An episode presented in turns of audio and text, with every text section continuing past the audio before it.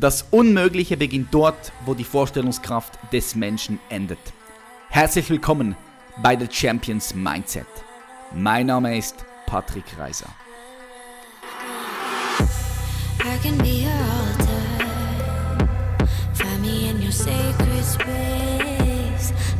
Check, check, one, two, three. Wir sind on air. Herzlich willkommen, meine Freunde, hier bei The Champions Mindset Podcast. Heute mit einer Special-Episode. Denn heute haben wir jemanden hier zu Gast, live in Zürich, den ihr bestimmt kennt. Wir haben jetzt drei, vier Mal versucht, diesen Podcast aufzunehmen. Meinem Hund Jackie, dem geht es gerade schlecht. Muss er sich irgendwie zwei, dreimal übergeben und jetzt haben wir es geschafft. Jetzt sind wir am Start. Ich hoffe, Jack kotzt nicht wieder einfach mitten in der Episode rein. Wir haben heute hier, Ladies and Gentlemen, Karl S. Ich bin mir nicht sicher, ob Karl S. hier eine Begrüßung braucht, aber ich gebe euch mal ganz kurz ein bisschen Kontext. Karl S., damals einer der größten oder wenn nicht sogar der größte Fitness-YouTuber auf dem Markt. Mittlerweile hat er mehrere verschiedene Unternehmen, er ist Unternehmer, er ist auch Investor und Karl hat auch in meinem Leben einen großen Impact gemacht. Er war auch für mich, hat einen großen Unterschied gemacht, weil er war damals auch Impulsgeber für mein Ernährungsswitch von einem Omnivore zu einem Pflanzenfresser. Und er war auch maßgeblich äh, beteiligt für meinen YouTube-Start damals 2014. Ich würde einfach sagen, herzlich willkommen in der Show, Karl S. Vielen Dank, Patrick. Vielen, vielen Dank. Cool, dass du heute hier bist. Ich habe natürlich ein paar interessante Fragen an dich, die auch die Zuhörerinnen und Zuhörer, davon gehe ich aus, interessieren. Meine erste Frage ist, wie würdest du einem Fünfjährigen erklären, was du tust, weil du ja doch sehr vielschichtig unterwegs bist. Wie würdest du einem Fünfjährigen erklären, was du tust? Ich könnte es einem Fünfjährigen wahrscheinlich einfacher erklären noch, als einem als einem Erwachsenen. Ja. Ich will ihm in erster Linie sagen, ich spiele. Denn die meisten würden wahrscheinlich sagen, sie arbeiten. Und ich würde ihm sagen, weißt du was? Ich spiele und ich erschaffe Dinge, die anderen Menschen nützlich sind und mir auch nützlich sind. Und ich fange bei Erklärungen immer extrem einfach an. Und dann würde das Kind mich wahrscheinlich fragen, ja und wieso und was und warum. Und dann würde ich immer weiter darauf eingehen, auf einer Ebene, die das Kind auch verstehen kann. Love it. Also wenn das Kind fragen würde, ja, was, was spielst du denn? Was würdest du da antworten? Ich würde sagen, ich spiele mit dem Essen. Auch wenn man dir sagt, man soll mit dem Essen nicht spielen. Wir spielen alle mit dem Essen und ich versuche, dass wir bessere Dinge essen, die uns fit und gesund machen, in erster Linie und ich schaue, dass wir die Dinge, die uns weniger fit und weniger gesund machen, dass wir mit denen weniger spielen. Das wäre mal das allererste. Mhm. Und ich würde auch dem Kind sagen, du kennst es ja sicherlich, wenn es Streit gibt, wenn es Konflikt gibt und wenn Menschen glücklich sind und, wenn, und auch wenn sie unglücklich sind, die Menschen. Ich versuche den Menschen zu helfen, dass sie mehr glücklich sind und weniger unglücklich sind zum Beispiel. Du kennst es sicherlich, du machst manche Dinge, die machen dir Spaß und andere Dinge machen dir weniger Spaß. Für mich im Leben ist es, dass man langfristig mehr Dinge macht, die einem Spaß machen und das nenne ich Erfolg. Ich helfe Menschen, erfolgreicher zu werden. Ich helfe also Menschen dabei, langfristig gesehen, mehr Dinge zu machen, die ihnen Spaß machen, wo sie gut drin sind und wo sie auch Resultate erzeugen können. Ja? Und ich helfe ihnen dabei, dass sie weniger Dinge machen, die ihnen keinen Spaß machen.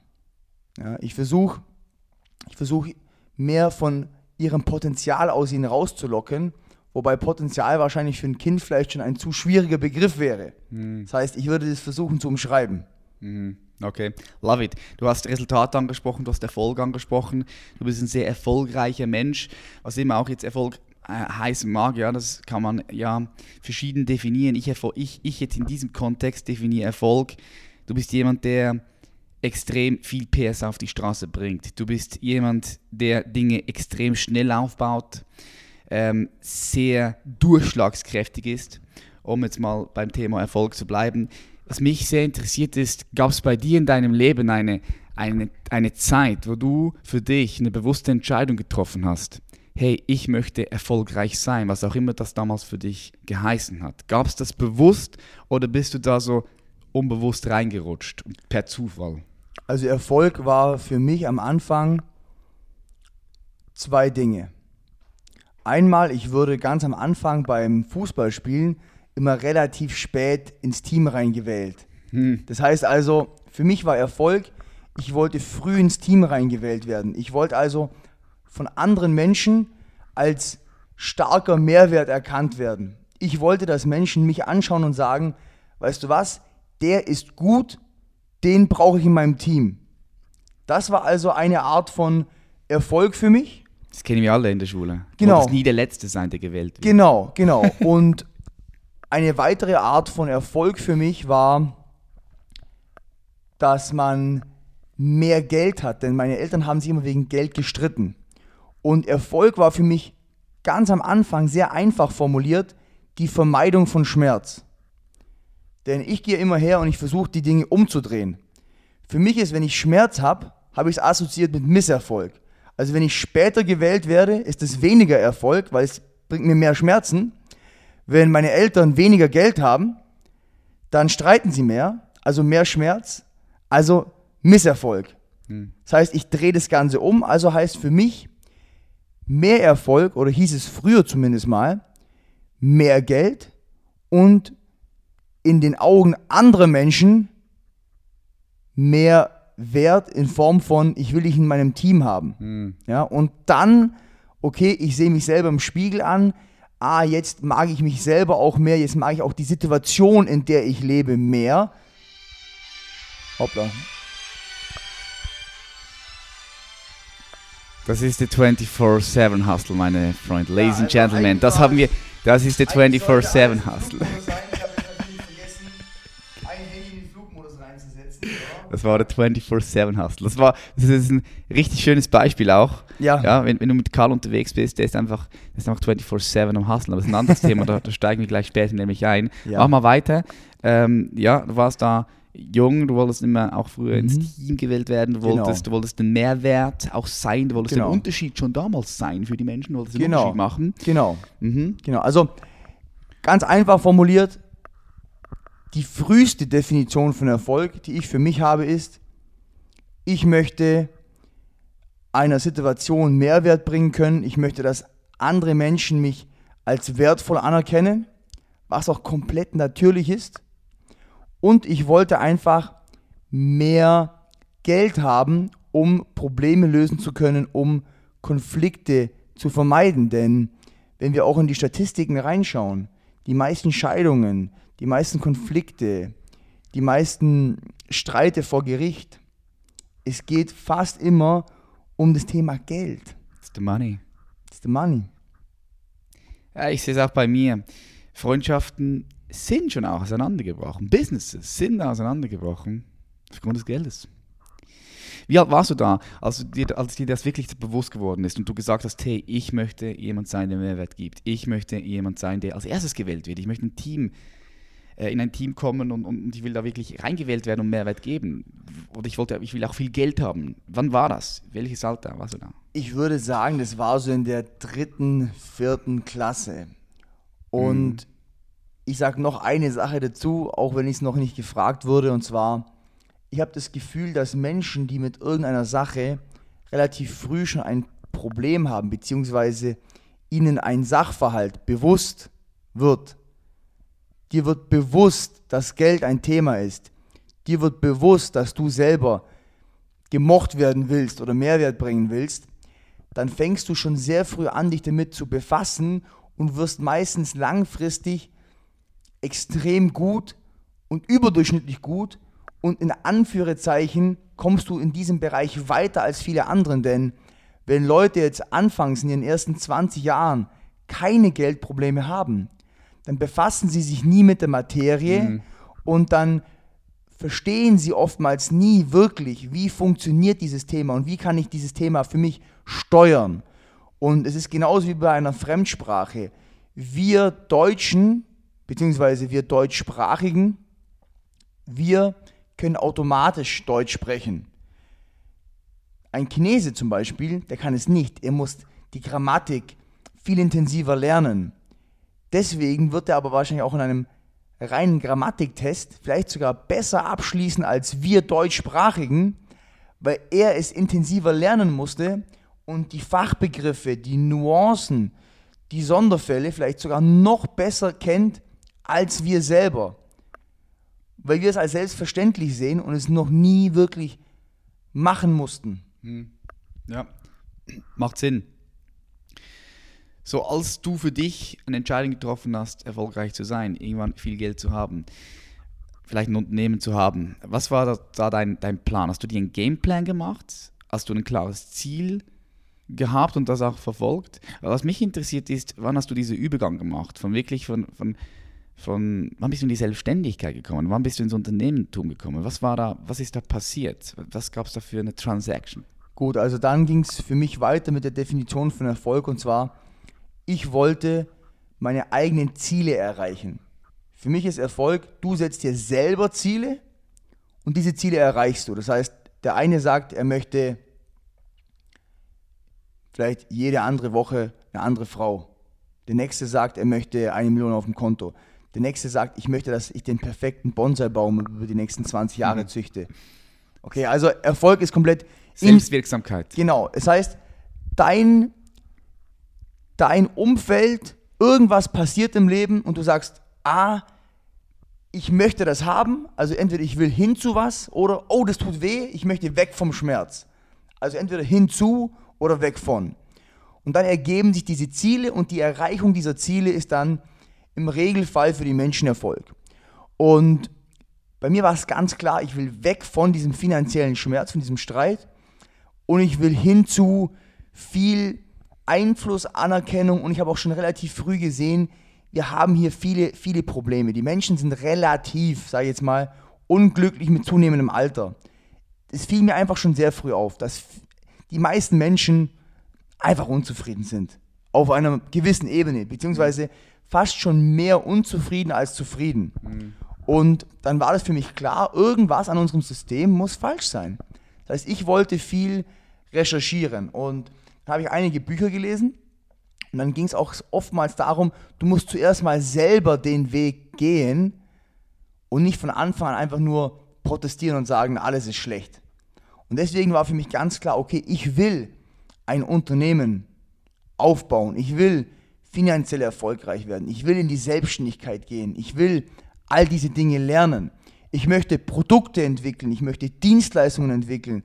Ich möchte, dass Menschen meine Produkte und Dienstleistungen nutzen und dann irgendeinen Vorteil daraus ziehen. Das war mir immer schon, ja, schon sehr früh sehr wichtig. Mhm. Und ich möchte mich selbst kontrollieren und ich möchte nicht kontrolliert werden von einem Arbeitgeber, von Geld. Denn mir ist sehr früh aufgefallen, dass Menschen sehr paradoxe Dinge sagen, wie zum Beispiel, Geld ist nicht wichtig, aber auf der anderen Seite gehen sie dann am nächsten Morgen, um eine Tätigkeit zu verrichten für einen Menschen, den sie gar nicht mögen, um etwas zu bekommen, was anscheinend nicht wichtig sei. Mm. Und es ist natürlich für mich extrem paradox. Mm. Warum würdest du etwas machen für jemanden, den du nicht magst, womöglich noch in einem Umfeld mit anderen Leuten, die du nicht wirklich magst, Du fühlst dich hinterher schlecht, du fühlst dich schon schlecht, während du dorthin gehst, vielleicht zum Arbeitsplatz. Aber du sagst, Geld ist nicht wichtig. Das passt einfach alles nicht. Das ist Unterdrückung. Es ist, du, du unterdrückst genau, es. Es genau. das sind ganz viele Schatten, Schattenaspekte, die hier mit einspielen, weil Geld ist für viele Menschen ein Trigger auch. Genau. Und bei ja. mir war es auch immer so, ich habe gemerkt, dass die Menschen, die Geld haben, auch die Kontrolle haben und auch Entscheidungen treffen. Hm. Es war mir einfach bewusst, hey, derjenige, der den Urlaub bezahlt, entscheidet, wo wir hingehen. Ja. Also es war halt einfach so. Es war einfach so. Mehr Möglichkeiten. Genau. Mehr, mehr es, es, es, war einfach der, derjenige und ich wollte entscheiden. Ich mhm. wollte Kontrolle haben. Mhm. Und aus dem Grund war es mir schon extrem früh klar, okay, ich möchte zunächst mal in Anführungszeichen ohne große, ohne große Definition reich werden. Dann mhm. war mal meine Definition eine Million Euro, dann war es mal 10 Millionen Euro. Und dann war mir auch schon sehr früh klar, durch eine Anstellung, durch eine Karriere in einem Konzern wird es vielleicht möglich sein, aber es wird schon zu lange dauern. Es wird zu lange dauern und ich wollte auch am Anfang auch einige materielle Dinge. Mhm. Ich wollte zum Beispiel einen Ferrari fahren, was ich dann auch schon mit 24 auch schon gemacht habe. Ja, ist auch alles auf YouTube dokumentiert. Ist alles dokumentiert, also ja. das sind einfach Dinge, ja, die sind einfach so, wie sie sind. Und für mich war dann zum Beispiel, okay, mit welchem Job verdient man das meiste Geld? Da dachte ich, hm, Anwalt, Arzt.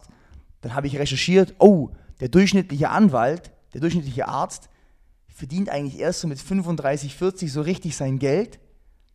Dann dachte ich, wow, das ist mir schon einfach zu spät. Ja. Das geht nicht. Dann war für mich klar, okay, Arzt geht nicht, Anwalt ja. geht nicht. Ingenieur und sich hocharbeiten geht nicht, weil man da auch sehr lange in Strukturen ist, wo man keine Kontrolle hat, wo man hoffen muss, oh, ich muss mich bei dem, de, zu dem muss ich nett sein, weil der kann mich dann befördern. Das ist nicht garantiert. Genau, wenn ich, wenn ich zu dem nicht nett bin, dann schmeißt er mich vielleicht aus der Firma raus oder er redet mich schlecht. Und das war einfach für mich dann keine Option mehr. Das heißt, ich musste einen selbstständigen, einen eigenen Weg gehen. Und dann habe ich mich damit befasst, mit der Materie. Und dann kamen eben Dinge auf wie, okay, was sind denn die Bestandteile? Denn als jemand, der eine Karriere macht, brauchst du hauptsächlich eine Kernkompetenz.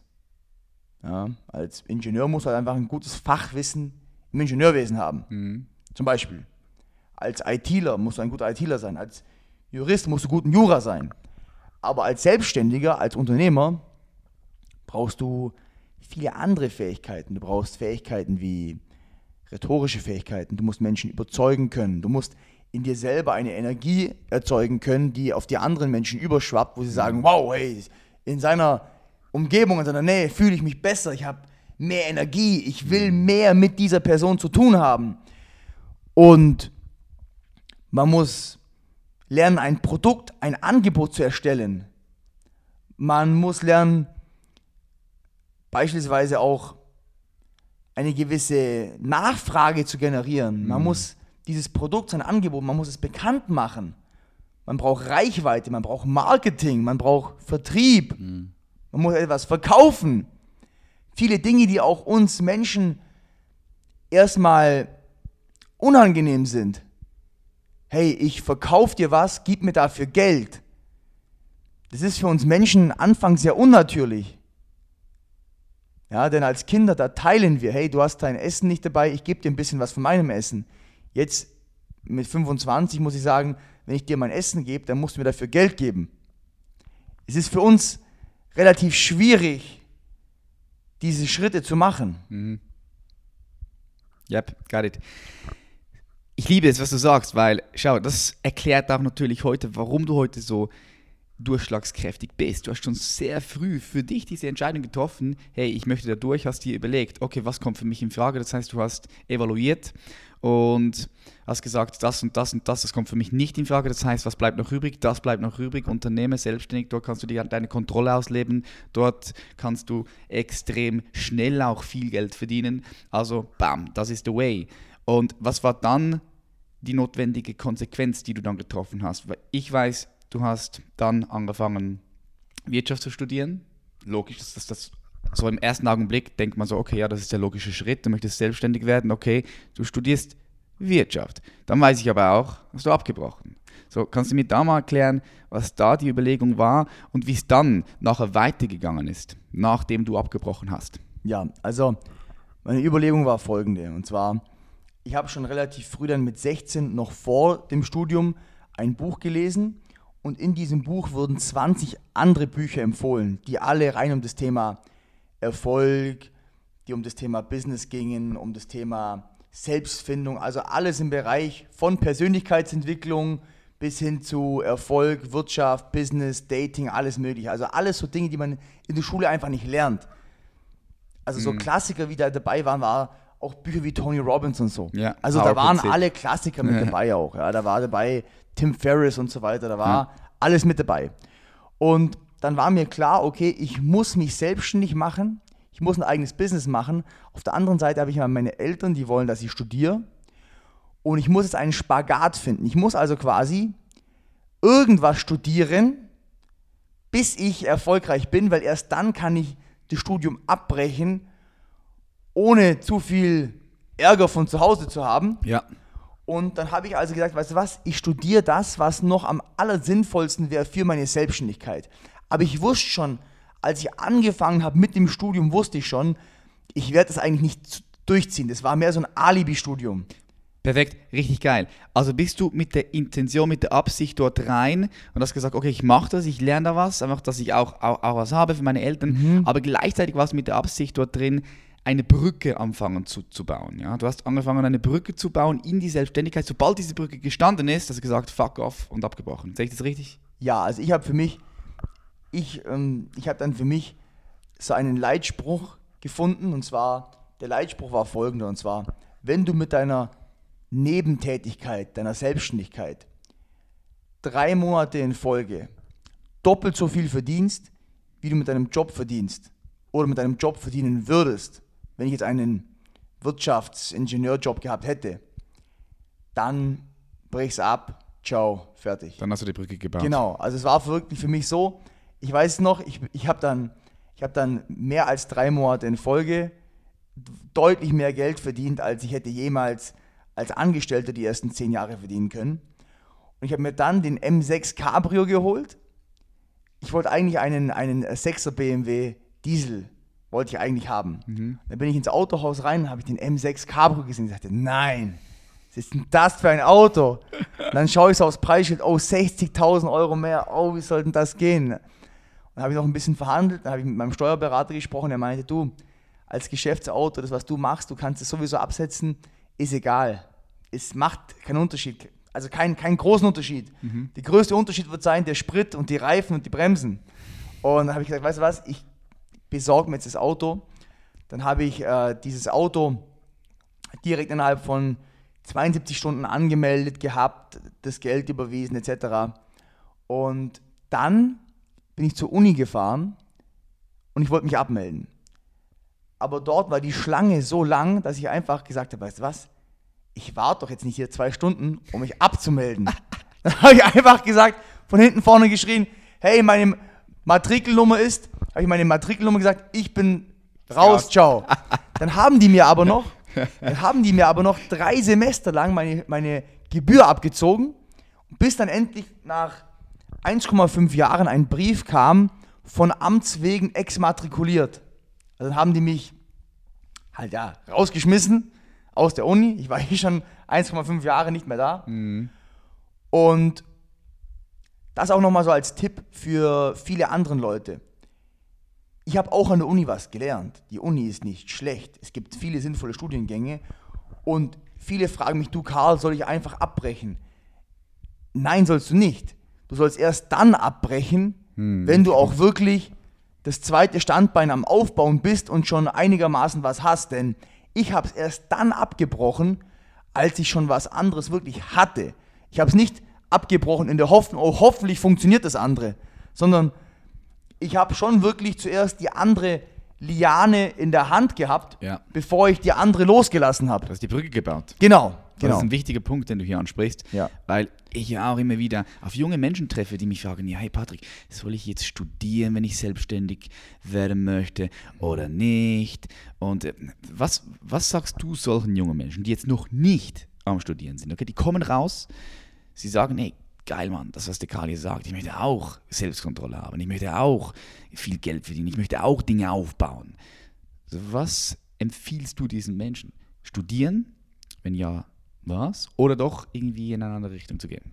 Ich empfehle, dass man erstmal einen Härtetest für sich selbst macht. Das heißt also, ich würde ein Studium beginnen, höchstwahrscheinlich im Bereich Wirtschaftsinformatik, hm. Wirtschaftsjura, ähm, Wirtschafts-IT, Wirtschaftsingenieurwesen, irgendwo da in dem Bereich. Mhm. Also nicht reine Wirtschaft, sondern immer Wirtschaft geknüpft an Psychologie, ja. IT, Ingenieurwesen machen, ja. etc. Jura. Und dann würde ich gleichzeitig noch einen Nebenjob auch noch machen, wo ich mehr so dieses bisschen so dieses Zeit gegen Geld habe. Ja? Und zusätzlich würde ich noch anfangen, mein eigenes Business aufzubauen, denn dann wirst du ja auch richtig, ja, dann wirst du auch richtig von deinem ganzen eigenen Leben penetriert. Du bist jeden Tag 16 Stunden busy am Hasseln und du wirst sowieso so eine Phase in deinem Leben haben. Und dann kannst du dich auch mal selber testen. Testen, aus welchem Holz bist du geschnitzt. Kannst du studieren, gleichzeitig arbeiten, gleichzeitig was aufbauen. Ich habe damals in einer Immobilienverwaltung noch gearbeitet und an meiner Webseite gearbeitet, meinen YouTube-Channel aufgebaut, Personal Training gemacht.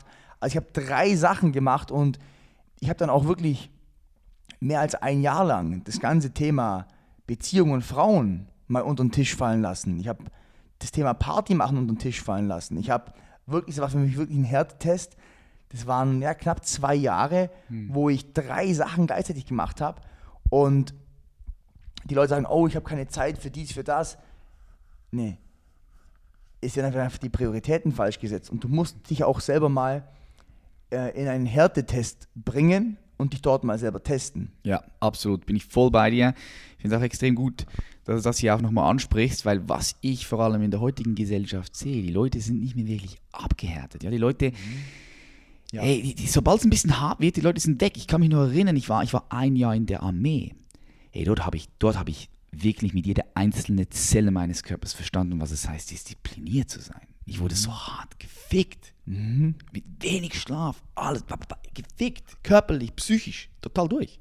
So alles andere war nachher Kindergarten. Ne? Du konntest dich ja. hingeben in der Geschichte. Ich denke, das fehlt vielen Menschen. Darum finde ich es geil, was du hier weitergibst und was du empfehlst. Hey, mach alles. Geh studieren, mach nicht das eine und das andere nicht, sondern versuch mal alles zu kombinieren, weil dann kommst du auch in einen Raum, wo du wirklich gefördert wirst, wo du unten durch musst und musst du sowieso, wenn du, wenn du ein Business aufbauen möchtest, musst du sowieso irgendwann unten durch. Sonst, wenn der Widerstand kommt und du hörst auf, dann baust du ja nichts auf. Du hörst wieder auf. Super wichtig. Geil. Ganz genau so ist es. Ähm, was denkst du denn, Karl, bei all den Businesses, die du jetzt aufgebaut hast, wie viele Businesses sind es mittlerweile? Ich, ich, ich komme bei dir, ich blicke ja auch nicht, nicht mal ich blicke bei dir durch, ja. Ja, also man muss ja auch sagen, ich habe ja auch ein paar Unternehmen schon verkauft und auch ein paar an die Wand gefahren und auch ein paar, ähm, auch ein gemeinsames, was ich mit dir ja auch gehabt ja. habe, zum Beispiel ProFuel. Wow, das war das geil. Das wurde uns ja tatsächlich auch geil. in Anführungszeichen ähm, durch eine Kombination aus ja, jemandem, der uns im Endeffekt betrogen hat, aber auch eigener Naivität, mhm. aus einer Mischung, mhm. wurde uns ja auch ein Business quasi geklaut. Kann man so sagen, ja. ja, kann man eigentlich so sagen. Ein Millionenbusiness. Ja, wurde wirklich ein Millionenbusiness auch uns aus den Händen gerissen und geklaut. Und jetzt aktuell habe ich sechs Hauptfirmen, also sechs Haupt-GmbHs, mhm. ja, wo ich auch überall Hauptanteilseigner bin oder 50-50-Partner. Und da muss man sehr vorsichtig sein mit 50-50-Partnerschaften. Ja. Und insgesamt, insgesamt sind es jetzt dann neun Projekte, ja neun Projekte, es sind, es sind sechs Unternehmen und drei davon laufen schon wirklich mit relativ wenig Zutun von meiner Seite, weil es einen Geschäftsführer gibt, es gibt ein Management, es gibt ein Reporting, ein Controlling, alles Mögliche. Strukturen sind da. Strukturen sind da. Und dann habe ich drei Businesses, wo ich meine Zeit, also wirklich 90 Prozent meiner Zeit auf diese drei Unternehmen aufteile. Und ein ganz wichtiger Punkt nochmal hier. Irgendein Haar hängt mir jetzt hier gerade in, der in der Nase drin. Ich muss mal so einen, so einen Nasenhaarschneider verwenden. Nasenhaarschneider. Auf jeden Fall ist es so, dass, dass ich ganz klar sagen muss, dass man da schon etwas weiter sein muss, um parallel Dinge zu machen. Oftmals hört man ja, ja, jeder Millionär oder finanziell freie Menschen haben mehrere, haben mehrere Einnahmequellen, ja, die haben sechs, sieben Einnahmequellen. Ja, das stimmt schon, aber normalerweise sollte man diese Dinge eins nach dem anderen aufbauen. Mm. Und erst wenn ich eine Sache wirklich so, so im Griff habe, systematisiert habe, größtenteils automatisiert habe, Personal drin habe, erst dann gehe ich zum nächsten. Also viele fragen mich ja, wie machst du das? Ich habe natürlich nicht zehn Sachen parallel gleichzeitig aufgebaut, das natürlich nicht, sondern immer chronologisch eins nach dem anderen und es ist natürlich nicht einfach, und im Leben ist es oftmals so, es gibt Leute, die sind mehr auf eine Sache fokussiert, andere Menschen sind mehr auf viele verschiedene Dinge fokussiert. Ich bin auch beispielsweise jemand, der lieber was aufbaut und dann die Verwaltung und die Skalierung dann da viele andere Leute reinholt und dann da nur noch drüber schaut und ich baue dann gern so das nächste wieder auf. Ja. Also die sind auch unterschiedliche Cha- Charaktere. Nicht jeder muss jetzt sagen, hey, äh, einfaches Beispiel. Jetzt haben wir jemanden wie Bill Gates, der hat hauptsächlich eine Firma aufgebaut. Haben wir jemanden wie zum Beispiel den Richard Branson, der hat über 100 Unternehmen aufgebaut und immer wieder neue aufgebaut. Das heißt, beide sind extrem erfolgreich. Oder wir haben zum Beispiel einen Warren Buffett, der investiert in 100 Firmen und dann gibt es andere Leute, die investieren nur in drei Firmen. Das heißt, es gibt jetzt hier kein richtig und kein falsch. Man muss nur eine Sache beachten. Man darf nicht gleichzeitig zu viel Baustellen haben. Das ist ganz wichtig. Mhm. Und muss auch ein bisschen herausfinden, was in dir liegt, oder? Du hast für dich natürlich auch während den letzten Jahren herausgefunden, hey, du bist jemand, der eigentlich gerne aufbaut und Ja. dann abgibt und dann wieder das nächste aufbaut. So dort ist deine Leidenschaft im Bauen, im Firmen aufbauen. Und das muss man auch ein bisschen herausfinden. Das, das, das weiß man ja vorher nicht wirklich. Ja. So, was mich jetzt interessiert ist eben, du hast gesagt, sechs Firmen oder neun Firmen und dann hast du ja noch sehr viele andere Dinge gemacht, die du jetzt nicht mehr magst. Also sehr viel Erfahrung, sehr viele Ja. Dinge ausprobiert. So, was denkst du, was war die wichtigste Kompetenz, die eine wichtigste Kompetenz, die du dir während all diesen Jahren angeeignet hast, die dazu geführt hat, dass du heute so erfolgreich bist, wie du bist? Ich weiß, es sind immer verschiedene Kompetenzen mit drin, aber was würdest du sagen, was ist die eine Kompetenz? Also meine Haupt, meine Hauptkompetenz, würde ich sagen, ist einfach Dinge schnell umzusetzen. Ich meine, wir haben uns mit Mischa getroffen, ich glaube du, ich und der Mischa vor eins, eineinhalb Jahren, wo diese Sache war mit Profuel, wo, Ja. wo wir wussten, die Firma geht runter. So. Ja.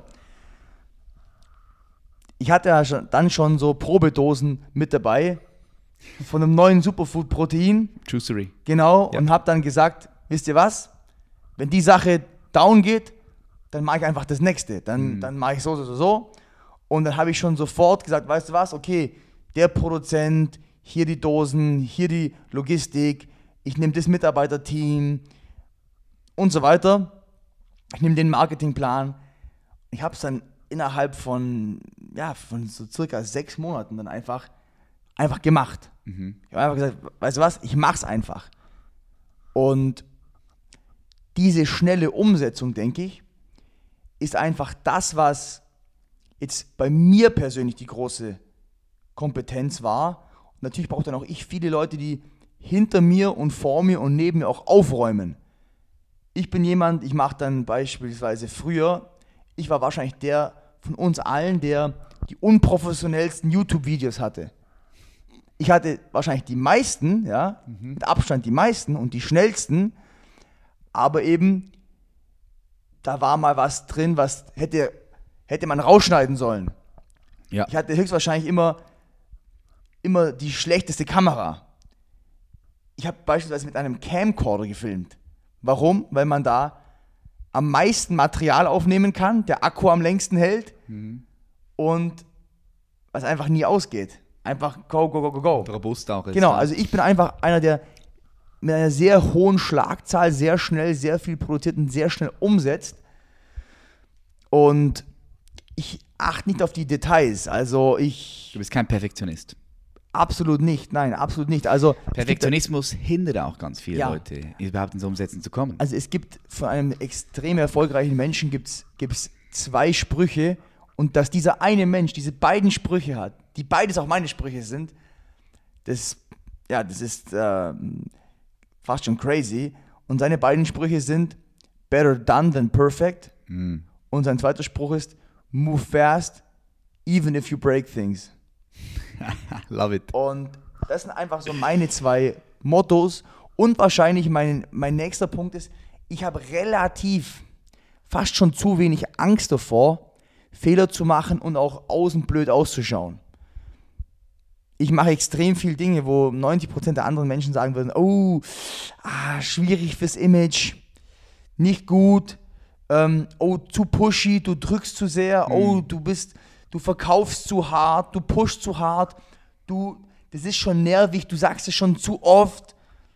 Wenn ich beispielsweise ein Event promote, ich verliere jedes Mal ein paar tausend Follower. Die gewinne ich dann natürlich auf längere Zeit wieder, aber ich, ich nerv die Leute so lang, bis sie entweder kaufen oder gehen oder sagen, okay, jetzt muss ich einfach mal zwei Wochen auf Durchzug schalten, weil der Karl, der wird das jetzt wirklich dieses, dieses Thema tottreten. Aber so bin ich halt einfach. Du kennst du dann einfach gar Ja. nichts, ja. Geil. Äh, schau, was ich mir hier aufgeschrieben habe. Ich habe hier aufgeschrieben, umsetzungsstark, ja. Ich würde auch, wenn ich jetzt dich hätte beschreiben müssen, mit deiner größten Stärke, Mhm. hätte ich auch gesagt, du bist extrem umsetzungsstark. Du bist ein Umsetzer. Lass uns doch dort kurz ein bisschen eintauchen, weil ich sehe bei ganz vielen Leuten, dass es bei denen eben nicht so ist. Ja?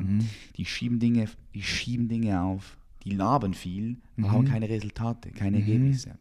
So, du laberst viel, aber du bringst auch die Resultate. Du bist ein Umsetzer, das sehe ich immer wieder, wenn ich mit dir zusammen bin. Machst du dies, da hast du vorher hast du noch schnell drei Videos abgedreht hier, währenddem ich hier äh, die Coachings am machen gewesen bin für meine äh, Teilnehmerinnen und Teilnehmer vom Human Elevation Mentoring.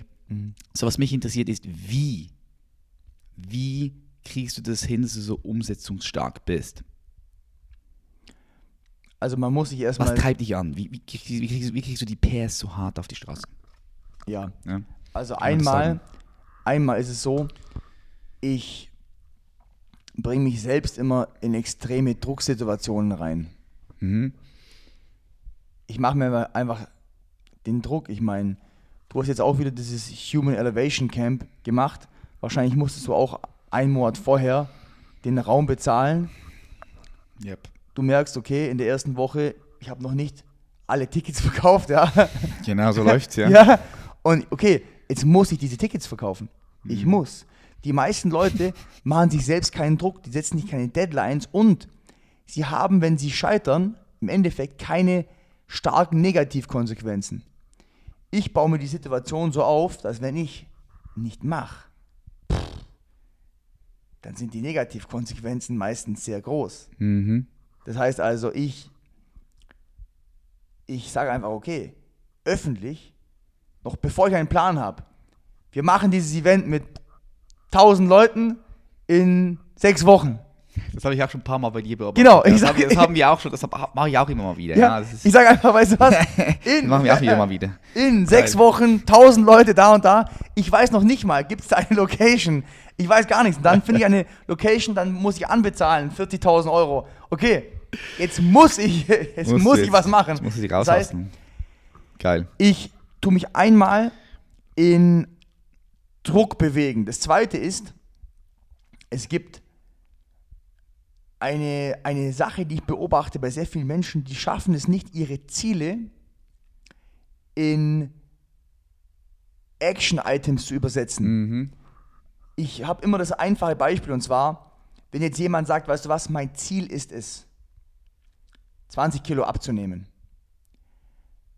20 Kilo abnehmen ist kein klarer, konkreter Aktionsschritt. Machst du gar nichts. Genau. Das heißt also, du musst es runterbrechen auf Tage und sagen, okay, pass auf.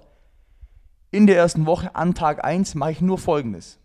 Ich werde nur vor jeder Mahlzeit eine Karotte, einen Apfel und ein großes Glas Wasser trinken. Und ich werde morgens fünf Minuten lang ums Haus rumgehen. Zum Beispiel. Das heißt also, ich übersetze das in To-Dos. Und ich fange an mit kleinen To-Dos und lasse ich die größer werden. So wie wenn ich ins Momentum reinkomme. Denn was man machen muss, ist, in meiner Erfahrung, man muss Siege sammeln am Anfang. Man muss Siege sammeln. Und Siege zu sammeln geht natürlich einfacher, wenn es nur kleine Dinge sind, die ich machen muss. Das heißt also, ich fange einfach an und ich sage, ich sag, weißt du was, am ersten Tag, ich mache ein Video, ein Shoutout, ich verkaufe ein Ticket und so weiter.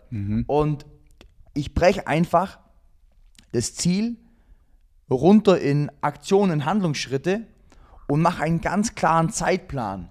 Zum Beispiel, ich sage, okay, Leute, wir wollen diesen Monat in diesem Projekt 500.000 Euro Umsatz machen. Sind am Tag 17.000 Euro Umsatz. Sind also in den 16 Stunden, wo wir wachsen und, arbeiten, ja, und in, in den 17 Stunden sind es, sind es 1000 Euro Umsatz pro Stunde. So, wir wissen, wenn wir 10 Leute ansprechen, anrufen, dann bei 10% Conversion Rate kommt einer raus. Das heißt, wir haben aber aktuell schon so und so viel 100 Partner. Also müssen wir pro Stunde dies, das und jenes und dann schaue ich, dass ich da irgendwie einen Kontrollmechanismus reinbekomme, dass ich weiß, hey, ich kann jetzt auf meine Top 100 Leute zugreifen. Ich sehe in Lifetime immer sechs Stunden in Verzögerung. Was haben die gemacht? Ähm, wie oft wurde die Geschäftspräsentation verschickt? Wie oft wurde angerufen? Wie schaut es in unserem CRM im HubSpot aus und so weiter? Mhm. Und dann breche ich es runter bis auf die Stunde und kann stündlich kontrollieren. Ah, okay, die 1000 sind drin. Jetzt sind sogar 1,5 drin. Und so weiter. Und ich breche es runter, runter, runter, runter, runter. Und dann bin ich da auch bissig dran. Ich lasse dann keinen Tag verstreichen. Und ab dem ersten Tag muss ich schauen, hey, wir brauchen heute die 17.000 Euro Umsatz. Am besten 20, dass wir uns einen Puffer bauen. Mhm. Und danach gehe ich. Mhm. Und wenn du das Ganze mal so runtergebrochen hast, dann hast du ja dann auch die Möglichkeit zu sehen, ah, Moment mal schnell, jetzt haben wir die 17.000 nicht, wo sind die Stellschrauben? Und dann siehst du die Stellschrauben und dann kannst du dort die Stellschrauben anfangen zu bewegen, sodass du halt dann auf den Kurs wieder kommst. Ja. Aber bevor du das überhaupt machen kannst, musst du das Ganze runterbrechen. Und ansonsten, ansonsten bist du blind, ja. Du bist, plus, du, du, bist, du bist blind. Ja, plus, ich kann jetzt mal hier zeigen, ich, ich, ich arbeite auch immer damit, ähm, auch immer mit Strafen. Das heißt also hier zum Beispiel jetzt in meiner Controlling-Gruppe drin, da wird immer reingeschrieben, wer immer was macht. So, und dann schreibt jetzt hier zum Beispiel wieder jemand, hier, ihr Schlafnasen, 50 Euro von jedem in die Kasse. Wenn man einen Call verpasst, wenn man ja. seinen Tagesplan nicht reinschreibt, da sind dann die ganzen unterschiedlichen Leute drin und dann wird es immer später eingetragen und so weiter. Und jeder muss beispielsweise jeden Abend seinen Tagesplan abliefern, seine Prognose abliefern. Wenn er es nicht macht, muss er äh, Geld einbezahlen in die, in die Kasse und einfach ein Freiheit kommt durch Disziplin. Durch Disziplin und Kontrolle. Mhm. Das verstehen viele nicht. Mhm. Viele denken, okay, Freiheit heißt, ich lasse mich nicht kontrollieren, ich habe keine, hab keine Routine. Ja. Und ich arbeite eben sehr stark mit Kontrolle, mit Routine. Und dann kann ich sagen, weißt du was? Ich bin dann drei Monate pro Jahr frei, während andere nur sechs Wochen frei sind. Ja, und ja. ich bin dann frei auf einem ganz anderen Niveau. Mhm, du hast gerade das Wort Freiheit reingeschmissen. Freiheit, uh, ein großer, großer Begriff den man auch wirklich tiefgründig betrachten kann.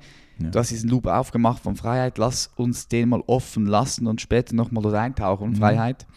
Was mich vor allem jetzt noch interessiert, vor allem äh, nach dem, was du jetzt hier gesagt hast, du hast ganz viele verschiedene Projekte. Wie stellst du sicher oder vor allem wie entscheidest du, dass du zur richtigen Zeit das Richtige tust und zwar möglichst effektiv und effizient? Weil ich kann mich vorstellen, bei, du sagst jetzt, du hast drei Projekte, drei Firmen, wo du den Hauptfokus drauf hast. Aber wie stellst du sicher, dass du jetzt gerade das Richtige tust zur richtigen Zeit und möglichst effektiv und effizient bei all diesen verschiedenen Projekten? Da brauchst du irgendwie eine, eine Struktur, irgendwie ja, einen Feedback-Mechanismus. Kannst du das mal den Zuhörerinnen und Zuhörern versuchen zu erklären? Weil ich denke, das ist super interessant und spannend. Ja. Also es gibt ja ganz klar Ziele. Es gibt Ziele und durch dieses Controlling weiß ich immer, welche Teilziele müssen erreicht werden. Wenn ich jetzt beispielsweise bei einem Projekt sehe, aha, die Teilziele werden sehr gut erreicht, dann weiß ich, dass das läuft. Bei einem anderen Projekt vielleicht laufen Teilziele gerade nicht so optimal, also muss ich dann da mehr reingehen. Das heißt also, ich habe immer einen ganz klaren Feedback-Mechanismus, der mir sagt, aha, schau her, wir sind hier on target, on point. Wir treffen hier die Ziele. Hier treffen wir die Ziele nicht. Das heißt, ich weiß immer, wo läuft es richtig, wo läuft es gut, wo läuft es nicht gut.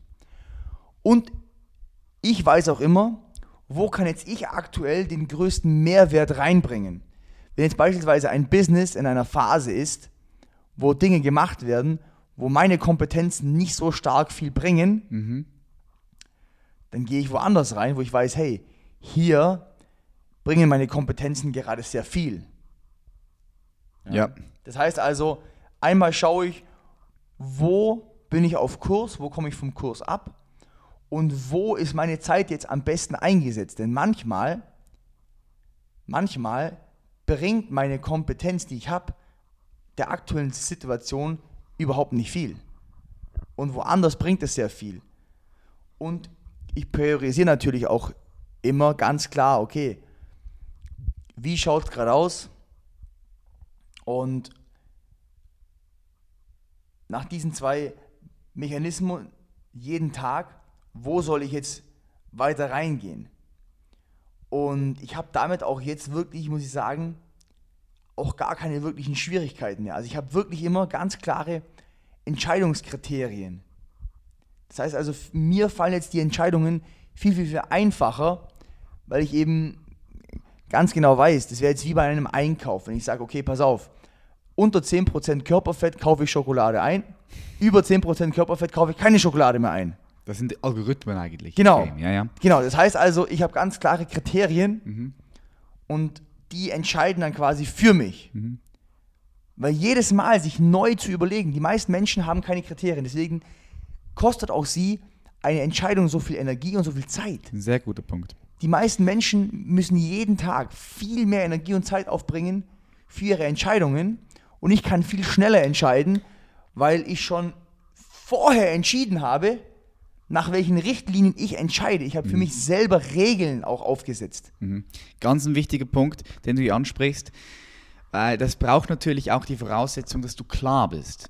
Weil unklare Menschen, die haben diese Regeln nicht. Oh, Klarheit, ganz, oh, ganz. Die haben diese Regeln mm, nicht. Ganz gutes Wort, ja. Und was dann passiert, ist folgendes. Jedes Mal entscheiden sie sich neu, soll ich jetzt das essen oder soll ich dies essen? Soll ich das anziehen oder soll ich jenes anziehen? Mhm. Und sie denken zwar, das kostet sie keine Energie, aber das ist falsch gedacht, weil jede kleinste Entscheidung, die du triffst, kostet dich am Ende des Tages Energie. Je weniger Entscheidungen du triffst, weil du vorher schon, wie du selbst sagst, die Entscheidung getroffen hast, dann das, dann das, dann das, und du vorbereitet bist, klar bist, desto mehr Energie hast du. Ja. Und desto besser kannst du auch Entscheidungen treffen. Die ja. Qualität deiner Entscheidungen sind besser. Mhm. Ja. So, du hast angesprochen, du guckst auch, wo hast du die größte Durchsetzungskraft mit deiner Kompetenz. Dort, wo du nicht mhm. die Kompetenz reinbringen kannst, macht keinen Sinn, das wäre mhm. verschwendete Ressource. Mhm. Gibt es eine Schwäche von dir, die du erkannt hast? Wenn ja, welche ist das? Was hast du so für eins, zwei Schwächen? Und wie gehst du mit diesen Schwächen um? Also meine zwei größten Schwächen sind ganz klar folgende. Und zwar haben die mit, mit Menschen zu tun. Weil Business ist im Endeffekt people to people. eine Ansammlung von Menschen.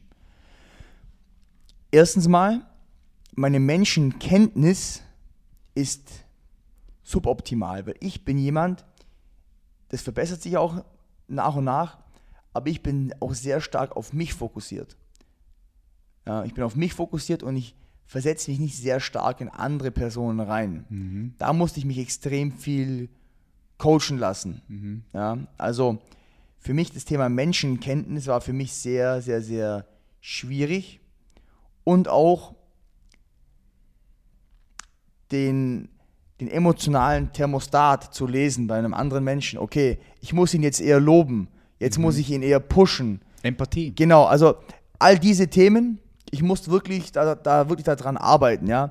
Oder ist er jemand, der jetzt primär wirklich arbeiten will fürs Unternehmen oder für sich? Ja. Oder will er eigentlich nur hier ein Jahr lang Kompetenzen abgreifen? Dann abhauen. Und dann abhauen. Mhm. Zum Beispiel wie jetzt bei deinem Business. Will jetzt ja. jemand zwei Jahre kommen und dann selber Patrick Reiser sein und selber Elevation Camps machen und selber deine Kompetenzen nehmen, deine Struktur nehmen und es dann selber quasi machen? Mhm. Oder will er wirklich dein Unternehmen fördern? Oder will er hier einfach nur Geld verdienen? So Oder will er einfach nur, also was sind deine Intentionen? Ja, genau, die Absicht, genau, die Intention. Genau, ja. was sind die Intentionen ja. anderer Menschen, das ja. zu verstehen, ja? Und dann diese Menschen richtig zu platzieren. Das war für mich ein richtig, richtig äh, großes Problem und auch eine sehr große Schwäche. Und dann auch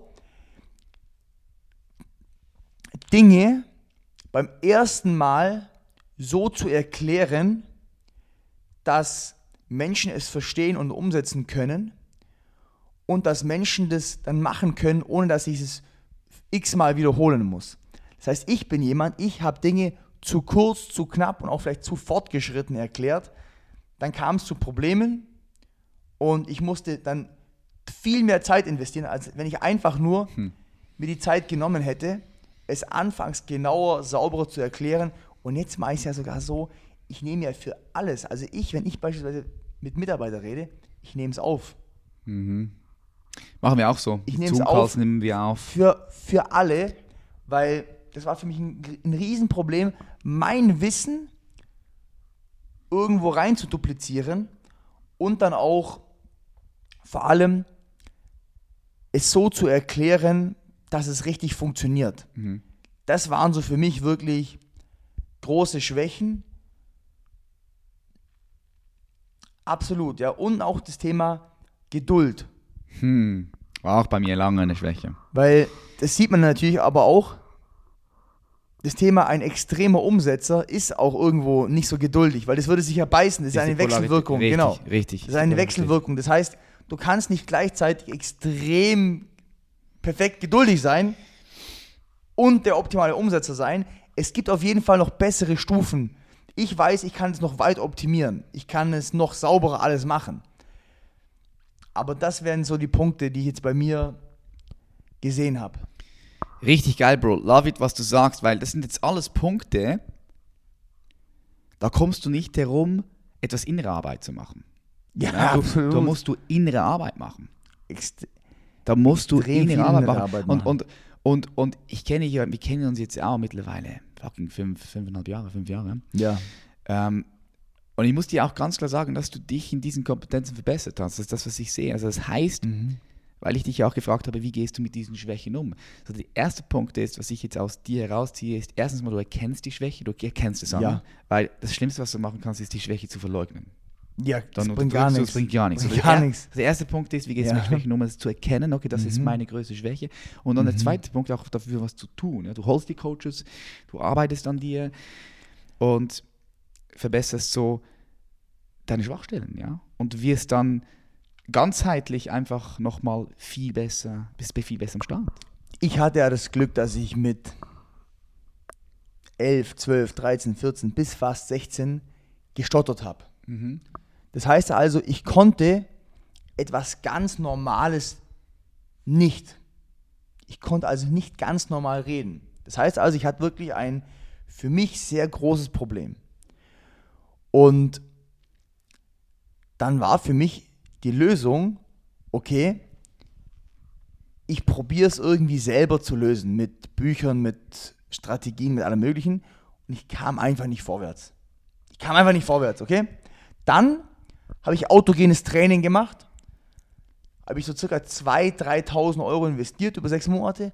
Dann wurde es schon so zu, ich würde sagen, 60, 70 Prozent besser. Dann war schon wirklich viel besser. Und dann habe ich noch einen oben drauf gesetzt mit Hypnotica, so eine Art Hypnose, Inner Game etc. Coach. Und dann ging es wirklich zu, ich würde mal sagen, 98% weg. Also ich würde noch sagen, ich habe es noch so zu 2% ungefähr noch. Aber zu 98% habe ich es wegbekommen. Und dann war bei mir ganz klar, okay, pass auf. Es gibt für mich eine, eine Zeit-Geld-Kurve, wenn es ums Lernen geht.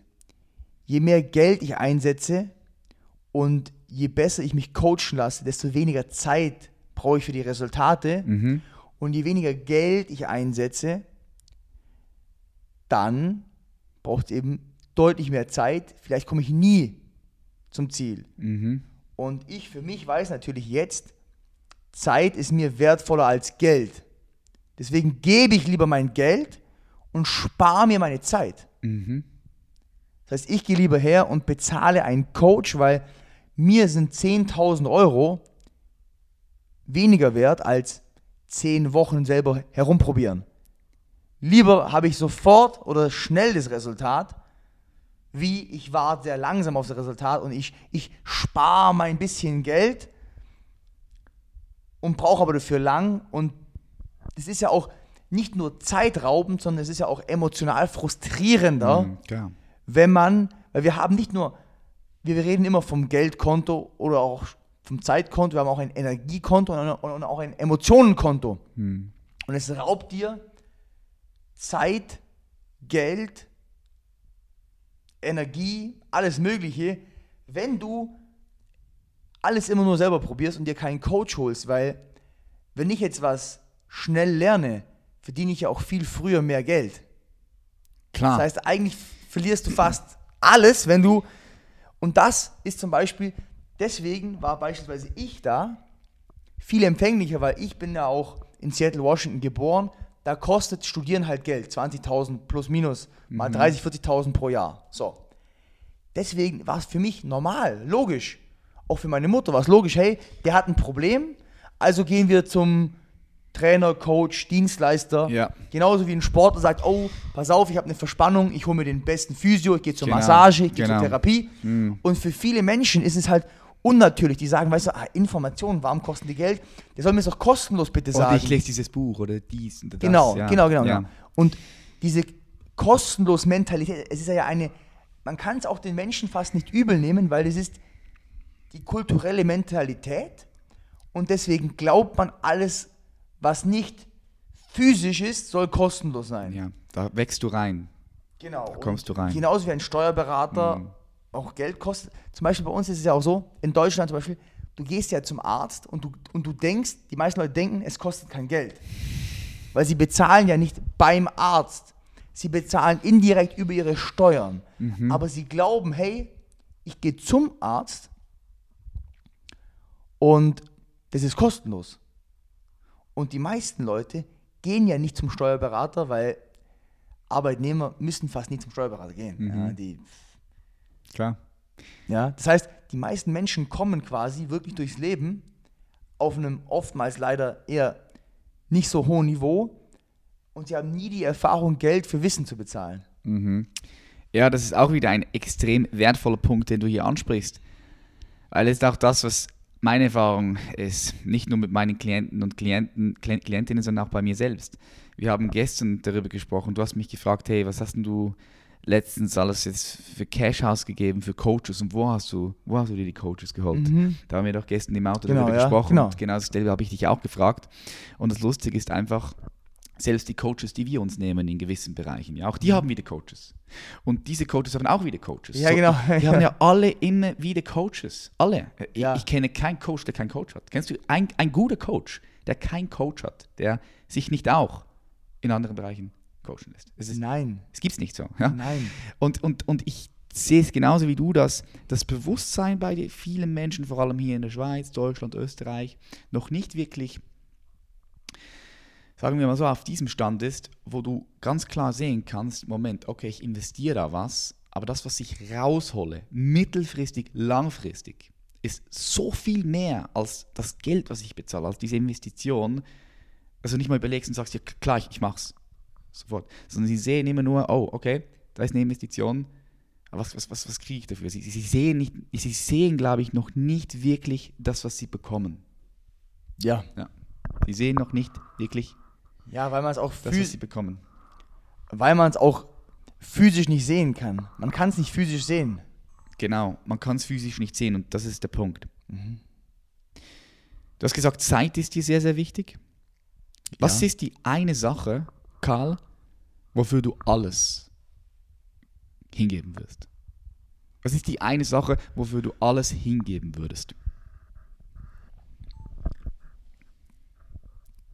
Die Messages, die ich habe, rauszubringen und dass die Messages, die ich habe, dass die gehört werden. Mhm. Alles, alles, was ich tue, ist ja nur, um Aufmerksamkeit zu bekommen, um etwas rüberzubringen. Mhm. Lass uns bei der Message bleiben. Mhm. Was ist die Message? Also, ich habe einige Messages und die allererste Message, die ich mal habe, ist, dass die, die Bildung, die wir jetzt haben, dass die gar nicht ausreichend ist. Und da kommen wir jetzt auch wieder ziemlich auch in die Nähe deiner Message ist, dass die Menschen sind sich gar nicht bewusst, wie geht es mir überhaupt. Mhm. Die Menschen, die, die Menschen gehen durchs Leben und die fragen sich gar nicht, okay, ähm, wie geht's mir denn eigentlich? Jeden Tag fragt man, du, ähm, wie geht's dir? Ja, ja, gut, gut, ja, ja, gut, ja. Mhm. Klar. Aber bewusst sein, du, wie geht's mir? Was sind meine Ziele? Warum habe ich die Ziele? Wie erreiche ich die Ziele? Was lerne ich dadurch? Also, mir geht es wirklich darum, dass, ähm, dass dass die Menschen einfach wirklich unterm Strich wirklich bewusster durchs Leben gehen. Es ist wirklich so, denn alles, was mir Negatives widerfährt, ist, weil irgendwelche anderen Menschen oder ich selber Mhm. unbewusst blöde Dinge tun. Mhm. Geil. Yes. Also da sind wir schon mal ziemlich nah am, am Punkt dran. Und all die Dinge, die ich als Message habe, dass beispielsweise man Massentierhaltung abschaffen sollte und tierischen Konsum reduzieren sollte, hat ja was zu tun, dass einfach sich viele Menschen gar nicht bewusst sind. Okay, ich kaufe jetzt hier eine Packung, ein Kilo Putenfleisch für 6 Euro. Die sind sich nicht bewusst. Sehen die Zusammenhänge auch gar Nein, nicht. genau, Ja, genau. Die sind bewusst, sich ja. nicht bewusst, okay, ich tue jetzt hier was Schlechtes für den Planeten, für die Tiere und für meinen Körper. Mhm. So, dann der nächste Punkt. Menschen fügen dir Schaden zu, weil sie unglücklich sind. Weil sie sich nicht ihrer eigenen Ziele bewusst sind und sie sind sich nicht bewusst, wie sie ihren eigenen Zielen nachgehen können Mhm. und wie sie sich auf sich konzentrieren können. Das heißt also, hier geht es wieder um das Thema Bewusstsein. Mhm. Dann das Thema, dass extrem viele Menschen finanzielle Probleme haben, mittlerweile in Deutschland. Jeder Zweite hat finanzielle Probleme. Sie sind sich nicht bewusst, wie funktioniert unser Wirtschaftssystem. Und kein Geldbewusstsein. Wie funktioniert Geld? Wie verdiene ich Geld? Wie vermehre ich Geld? Und eigentlich bin ich jemand, der immer mehr lernt und der dann dieses Wissen weitergibt. Mhm. Ganz einfach.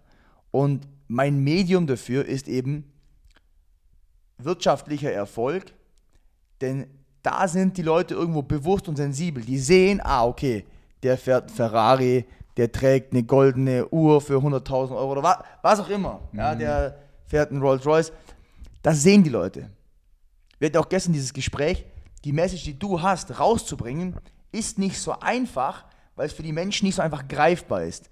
Wenn ich Menschen einen Stapel 500-Euro-Scheine hinlege oder vor die Kamera halte, dann, oh, dann verstehen die das. Ja. Die verstehen das, sie fühlen sich, sie, die fühlen sich provoziert und sie, und sie sind sich bewusst, dass sich jetzt in ihnen was tut.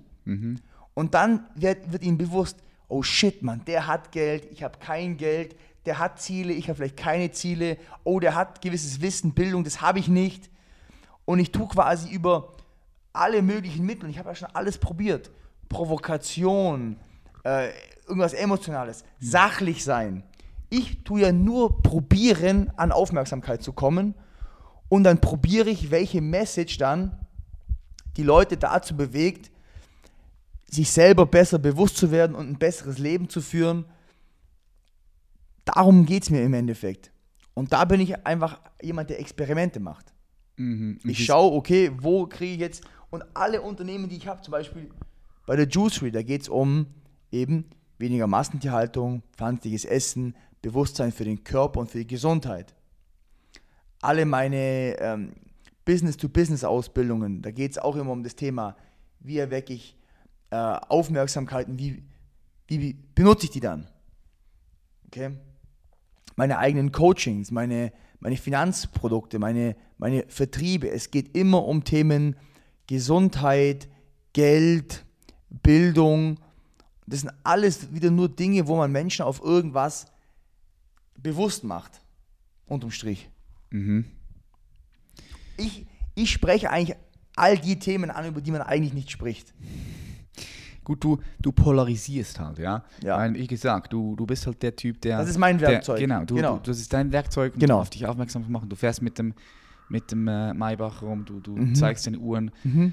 du zeigst die 500 Noten, äh, Euro-Noten und Genau. die Leute sehen es. Ja. Und was ich einfach immer wieder lustig finde, du sagst eben ja, die Leute, die, die spüren etwas in sich. Genau. Das heißt, da ist ein Trigger. Genau. Was jetzt eigentlich interessant wäre, und was ich auch all den Zuhörerinnen und Zuhörern weitergeben Mhm. möchte, wenn du spürst, hey, da passiert etwas in dir, aufgrund von dem, was du da siehst, ob es ein Mhm. Mensch ist, eine Situation oder ein Ereignis, Aha. so da triggert sich was in dir, so versuch mal nicht mit dem Finger da nach außen zu zeigen, sondern versuch eher mal den Blickwinkel nach innen zu richten und stelle die Frage, hey, warum triggert mich das gerade? Was ist da in mir? Und kann es sein, dass der Mensch, der jetzt gerade den Trigger ausgelöst hat, dass ich auch etwas habe, was in ihm ist, was ich vielleicht noch nicht lebe, was ich Mhm. vielleicht unterdrücke. Ja? Beispielsweise, beispielsweise, ich sage ja, Geld ist nicht so wichtig. Und aber eigentlich hätte ich schon, eig- eigentlich, weißt du, wenn ich viel Geld hätte, würde ich auch mal gerne in Maybach fahren, ja. Mhm. Und würde ich auch mal gerne mit den 500-Euro-Noten rumlaufen. Aber, aber Gel- Geld, Geld ist ja nicht so wichtig. So, was machst du, wenn du sagst, oh, Geld ist ja nicht so wichtig, so du unterdrückst es. Es kommt in dein Unterbewusstsein, in den Schatten rein. Jetzt, Mhm. jetzt ist aber da jemand wie der Carles Mhm. mit dem Maybach, mit dem Euro.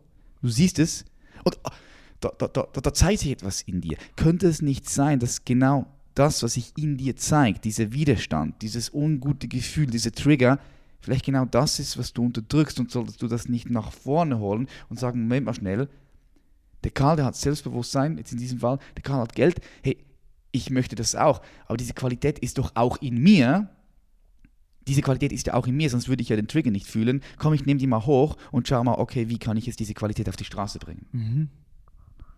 Und dann, ja.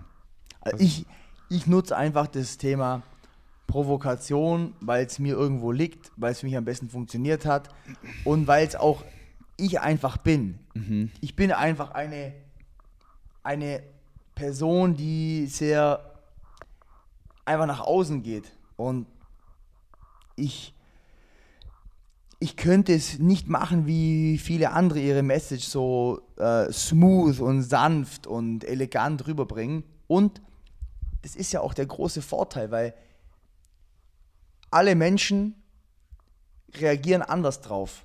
Das heißt, es ist gut, dass du die Message so rüberbringst, ich bringe sie so rüber, der nächste bringt sie so rüber, weil so wie ich sie rüberbringe, hört vielleicht so viel, wie du auch noch so viel, wie der nächste auch noch mal so viel. Das heißt also, wir brauchen viele verschiedene Arten, um die Message zu transportieren, weil sonst kommt sie einfach nicht an.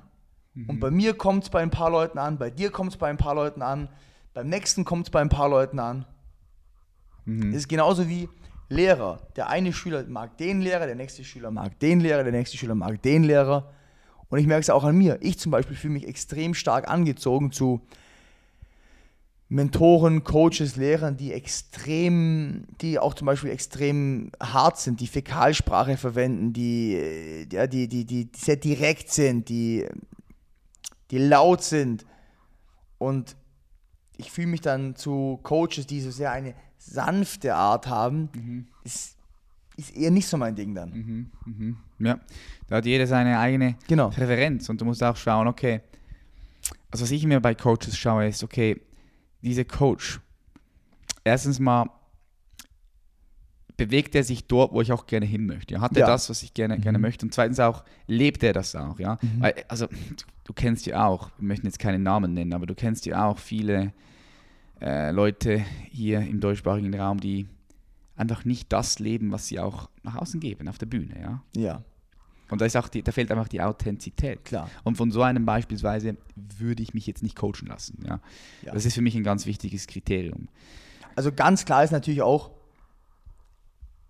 selbst ich, wenn ich jetzt beispielsweise über das Thema Disziplin spreche, ähm, das, was ich natürlich weitergebe, ist das Optimum. Ich selber lebe das Optimum ja auch nur zu 80, 90 Prozent an einem guten Tag. Das heißt, das, was ich coache, mache ich ja selber auch nur zu 80, 90 Prozent. Und gibt es aber natürlich viele andere, die machen das nur zu 20 Prozent, ja.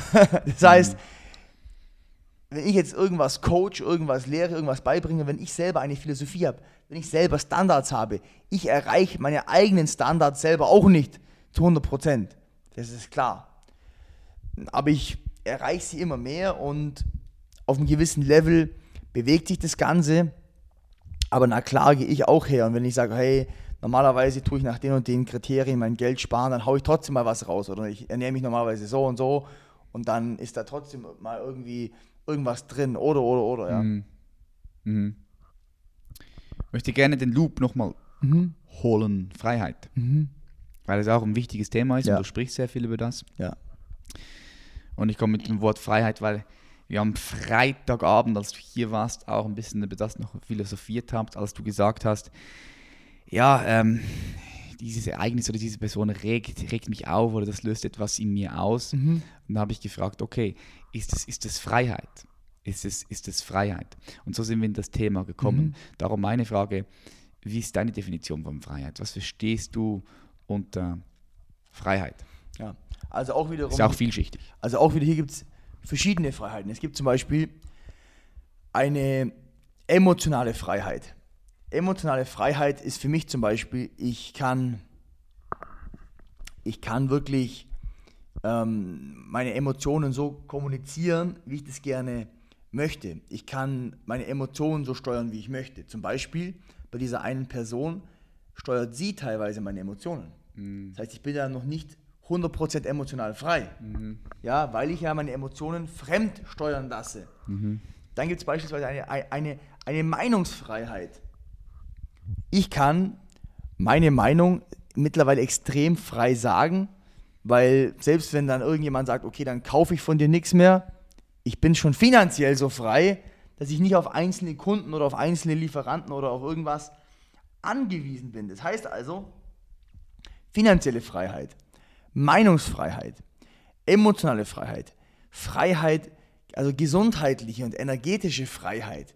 Viele Menschen, die ernähren sich so schlecht, die sind 50 Kilo übergewichtig, die sind ja nicht gesundheitlich, energetisch frei, weil die können nicht 10 Kilometer joggen gehen. Die sind in ihrem Körper irgendwo gefangen. Die sind nicht gesundheitlich frei. Das heißt also, es gibt hier viele verschiedene Arten von Freiheit und ich mache mich persönlich so frei, wie es nur irgendwie geht. Denn für mich ist Geld zum Beispiel ein Mittel für Freiheit. Mhm. Ja? Für mich ist emotionale Kontrolle Freiheit. All diese Dinge sind für mich Freiheit. Und Freiheit ist ein extrem wichtiges Thema und die meisten Menschen, ähm, die, die finden sich immer wieder in Situationen, wo sie eben nicht frei sind. Sie sagen, oh, ich kann die Meinung nicht sagen, weil dann bekomme ich da und da Probleme. Oh, ich kann diesen Job nicht kündigen, weil dann das, das kann ich mir dann, dann kann ich meine Wohnung nicht mehr zahlen. Ja. ja? Oh, die, der hat was Schlechtes gesagt über mich, deswegen fühle ich mich jetzt schlecht. Also mhm. emotional nicht frei, weil mhm. er hat in dem Augenblick meine Emotionen kontrolliert. Mhm. Also all, all diese Dinge. Und warum reden wir so viel über finanzielle Freiheit? Wir reden so viel über finanzielle Freiheit, weil, weil diese, diese Gesamt, also diese Fixkosten, die man in seinem Leben einfach hat, die ketten einen einfach an. Du hast einfach, wenn du erwachsen bist, du hast halt eine Miete. Du musst irgendwo zur Miete leben, höchstwahrscheinlich. Du musst Essen kaufen. Du hast einfach Fixkosten von 1, 2, 3.000 Euro jeden Monat oder ein paar hundert Euro jeden Monat und du musst die eben irgendwie bezahlen. Und das heißt, du musst irgendwas tun, um Geld zu generieren. Und solange du kein eigenes Unternehmen hast, Investments hast, ein finanzielles Polster hast, wo du nichts anderes mehr machen musst, sondern weil du schon selber so viel Geld generierst aus, dein, aus deinem Besitz, also du hast so viele Dinge schon mhm. akkumuliert, die selber viel mehr Geld abwerfen, als sie kosten. Und jetzt bist du quasi wirklich komplett finanziell frei. Ja? Du hast nirgendwo mehr Schulden, du musst keine mehr Miete bezahlen, weil dir, dir gehört das Haus, in dem du wohnst, dir gehören die Autos vielleicht, ja? dir gehört alles. Du hast noch genug Geld, um weiterzuleben, ohne dass du irgendetwas tun musst. Du musst nicht für ihn arbeiten, du musst nicht dahin gehen. Und vor allem, die meisten Menschen sind ja auch deswegen, weil sie nicht finanziell frei sind, sind sie auch örtlich nicht frei. Oh, ich kann nicht dahin ziehen, weil das kann ich mir nicht leisten. Mhm. Ich kann nicht hier wegziehen. Ich kann nicht dahin fliegen. Mhm. Wenn wir sagen, hey, morgen fliegen wir nach Miami, dann fliegen wir morgen nach Miami. Mhm. Ja? Mhm. Mhm. Verstehe, verstehe. Aber andere Menschen können das nicht. Die sind örtlich nicht frei. Sie können dort nicht hinfliegen, weil sie haben diese 1.000, 2.000 Euro, was der Flug kostet, haben die einfach nicht. Ich habe eine Umfrage gemacht bei mir. Da waren 35 Prozent der Menschen haben gesagt, sie haben unter 2.000 Euro auf dem Konto. Mhm. Okay, got it. Ich, ich würde das gerne noch ergänzen, so noch was von mir. Ich finde, was auch viel mit Freiheit zu tun hat, man sagt ja immer so, schau, tu, was du tu, tu das, was du liebst. Ja? Mhm. Tu das, was du liebst. Ich finde Freiheit, wenn du wirklich auch wahre Freiheit leben kannst, dann kannst du alles, was du tust, auch lieben. Ich finde es Oh, ein, wichtig, es ja. ein, finde es ein wichtiger, wichtiger Punkt. Geiler So, Satz. und das kannst du dir merken, wenn du, wenn du Dinge tust, die du eben vielleicht nicht gerne tust, nicht gerne tust, Anführungs- und Schlusszeichen, hast du die Fähigkeit, besitzt du die Fähigkeit, diese Dinge nicht nur intellektuell zu sagen, okay, ich liebe es, sondern dich voll und ganz hinzugeben, dorthin, dort aufzugehen und sagen, hey, ich liebe das, ich liebe alles, was ich tue. Das hat für mich auch noch sehr viel mit Freiheit zu tun. Ich würde dich noch gerne fragen, dann können wir den Loop hier zuschließen. Glaubst du, der Mensch hat einen freien Willen? Meinst du, der Wille des Menschen ist frei? Hast du dir darüber schon mal Gedanken gemacht? Also es gibt, ich war ja früher ein, ein Chorstudent, ein, in einer Studentenverbindung auch schlagend, wir haben gefochten und da gab es ein Lied, das hieß Die Gedanken sind frei. Mhm. Und da ging es eben auch so drum, ähm, ja, da gibt es ja viele, viele auch Songs, ja auch so von Michael Jackson, ja, ähm, They Don't Really Care About Us, wo er dann sagt, äh, beat me, dä, und du kannst dich ins Gefängnis schmeißen, du kannst alles mit mir machen, aber du kannst nicht meine Gedanken kontrollieren, meine Gedanken sind frei. Und ich würde sagen, dass ähm, wir schon erstmal aufwachsen mit einer gewissen Programmierung.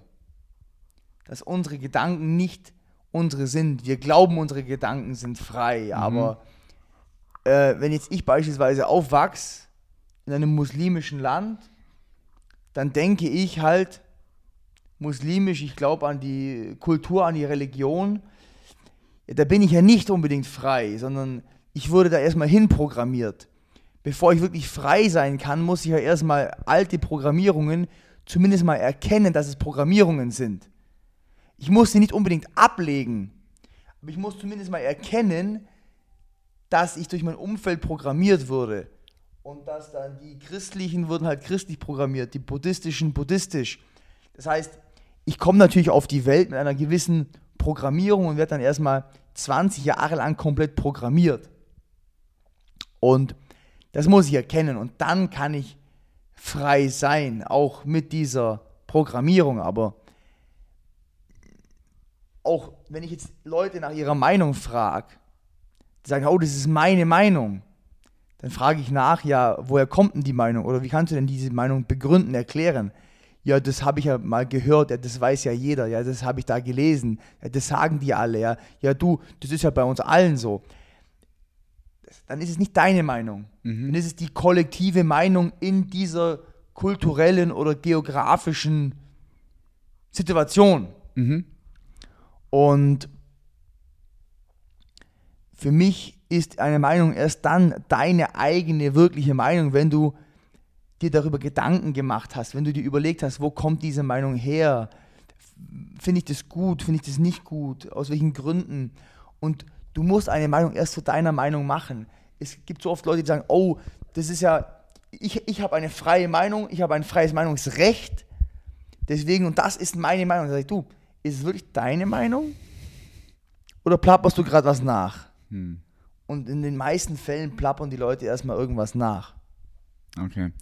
Um die Frage abzuschließen, der Mensch hat freien Willen, ja oder nein? Er muss, er hat grundsätzlich einen freien Willen, der aber dann programmiert wird und den man dann wieder selber entwickeln muss. Okay. Also unter Umständen ja und unter gewissen Umständen gar keinen freien Willen, ja. Absolut, Kann man das ja. so stehen lassen? Okay, Ja, lassen ja, wir so ja. stehen. Perfekt. Jetzt stell dir vor, du kannst mit drei Menschen essen gehen. Mhm. In ein Restaurant, ein richtig geiles Restaurant. Ja. Mit welchen, äh, mit welchen drei Menschen würdest du gerne essen gehen? Die müssen, einzige Voraussetzung ist, die müssen noch leben.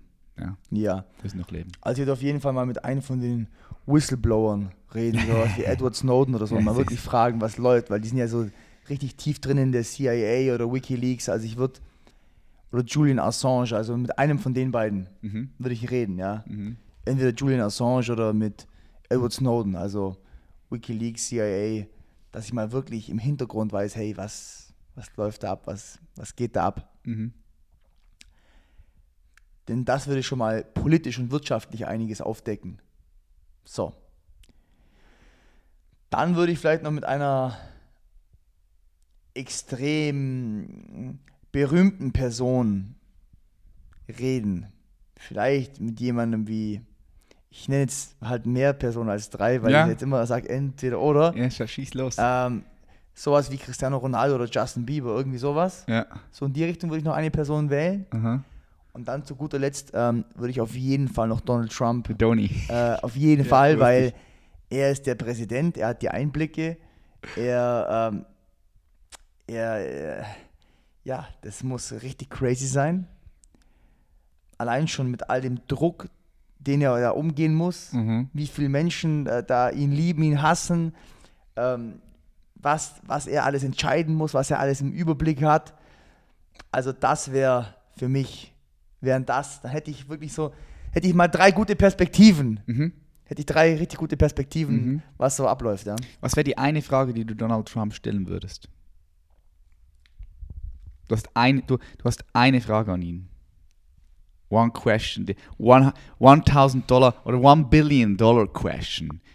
So, du gehst mit, mit, mit, mit, mit Donald Trump essen, setzt dich hin und du hast nur eine einzige fucking Frage. Ja, ich, ich weiß, welche Frage es wäre.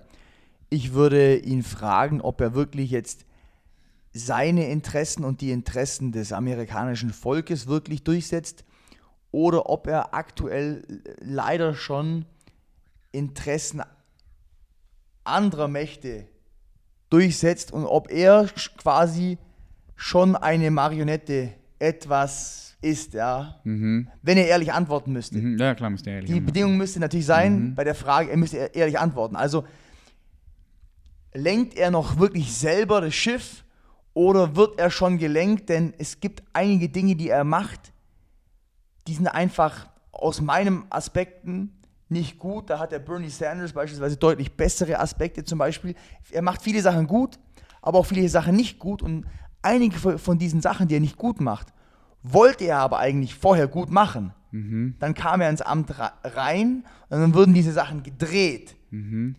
Und ich würde wissen wollen, hast du das selber gedreht, weil du dich jetzt anders entschieden hast? Mhm. Oder wurde das gedreht von weiter oben? Ja, wurde er überzeugt oder wurde es einfach gemacht? Ja. Genau, ja, ja, Ja, ja. das ist eine Mhm. gute, eine sehr Ja. spannende, eine interessante Frage. Ja, Äh, du hast jetzt immer mal wieder die Politik angesprochen ja. und ähm, auch immer, wenn wir uns zwei unterhalten, ähm, fällt, fällt das Wort Politik und vor allem in Deutschland die Dinge, die gut laufen, die Dinge, die nicht gut laufen, die eher wahrscheinlich ein bisschen größer sind als die Dinge, die gut laufen. Wobei, ja, das kann man immer Ja. sehen, wie man will, je nachdem, was für eine Perspektive. Wie sieht deine Zukunft aus? Was hast du noch für Visionen? Weil ich weiß, das hast du, glaube ich, auch schon öffentlich gesagt, es geht bei dir auch in die Richtung Politik. Kannst du da mal kurz zwei, drei Punkte sagen für all die Zuhörerinnen und Zuhörer? Wie geht deine Vision? Wohin oder wohin geht deine Vision? Und was hat die auch mit der Politik zu tun? Also das Thema Politik ist für mich ähnlich wie damals bei dem Thema Geld. Ich habe gemerkt, hey, meine Eltern streiten sich, ich will ein Problem lösen, also will ich das Geldthema lösen. Jetzt sehe ich sehr viele Menschen in Deutschland, äh, beispielsweise, jetzt haben wir schon wieder das Thema rechts-links, teilweise mit ähm, Einwanderer, Rassismus, dieses ganze Thema. Wir haben das Thema Löhne stagnieren seit 20 Jahren. Ähm, sehr viele Menschen sind unglücklich, sehr viele Menschen sind in einer finanziell schlechten Lage. Bildung ist e- extrem schwierig, Thema Steuern. Also wir haben sehr viele Probleme. Deswegen, wenn beispielsweise jetzt, ich wünschte mir, es wäre zu, alles zu 80, 90 Prozent gut, ja, dann würde ich niemals in die Politik gehen wollen.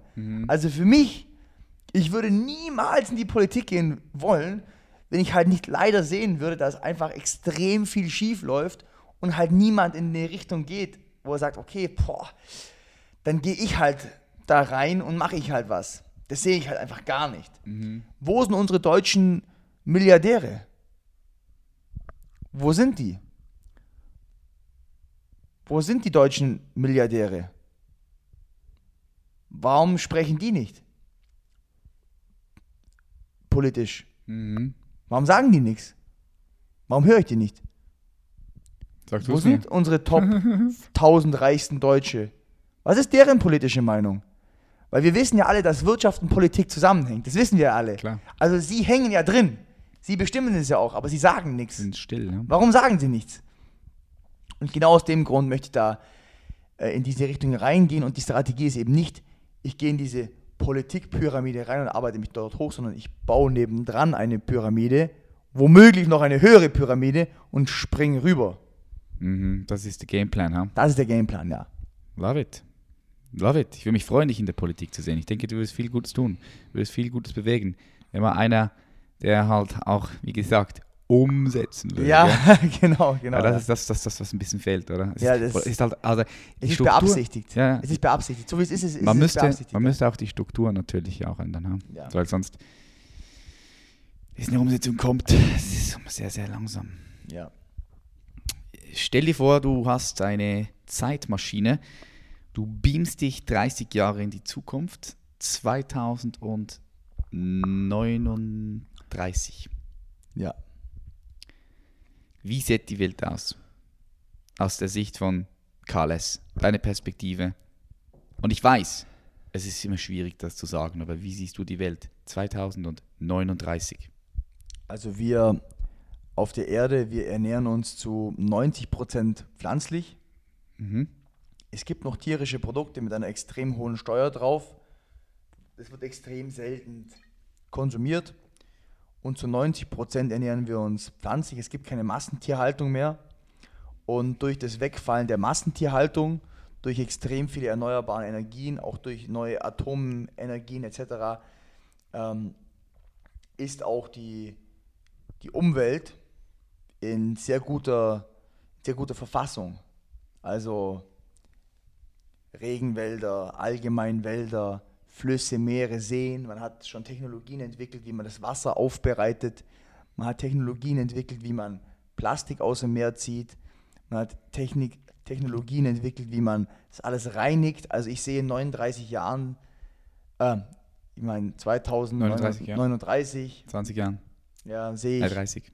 Oder ja, 49 oder wie auch immer. 49, Ja, Ja. Sag 30 Jahren. In, in, in 30 Jahren. Ja, Ja, dann 30 wäre das ja Rechnen muss man können. Genau, dann wäre das 49, also 2049. Ich sehe also auch bei den Menschen selber extrem wenig Übergewicht. Mhm. Ich sehe extrem wenig Krankheit. Und ich sehe ein Bildungssystem, was die Menschen ähm, viel früher dafür ein Bewusstsein entwickeln lässt, wo ihre Stärken und Schwächen sind. Und Menschen gehen eher den Weg, wo sie den größten Beitrag zur Gesellschaft leisten können Mhm. und nicht, wo sie an irgendeiner Maschine dran stehen und eine Maschine bedienen oder einfach nur ihre Zeit gegen Geld tauschen oder irgendeine Tätigkeit machen, sondern man, man findet in der Schule, die Schule funktioniert anders. Die Schule ist dafür da, um in den ersten 10, 20 Jahren das Potenzial herauszufinden bei dir als Mensch. Das heißt also, man schaut eher, man lässt sich viele Sachen probieren, spielen, Dinge machen und man findet heraus, wo bist du geeignet? Bist du äh, extrem ähm, kommunikationsfähig? Bist du produktiv? Bist du erfinderisch? Bist du kreativ? Also man schaut quasi, man drückt dich nicht in irgendwas rein, sondern man schaut, wo gehörst du hin? Mhm. Ja, in der, in der Schule. Dann allgemein das, das Gemüt der Menschen. Alle sind viel besser drauf.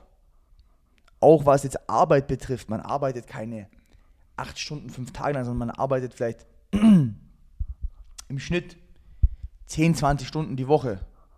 Mhm. Ja. Weil es wird schon alles produziert. Wir verbringen viel mehr Zeit mit Spielen. Mhm.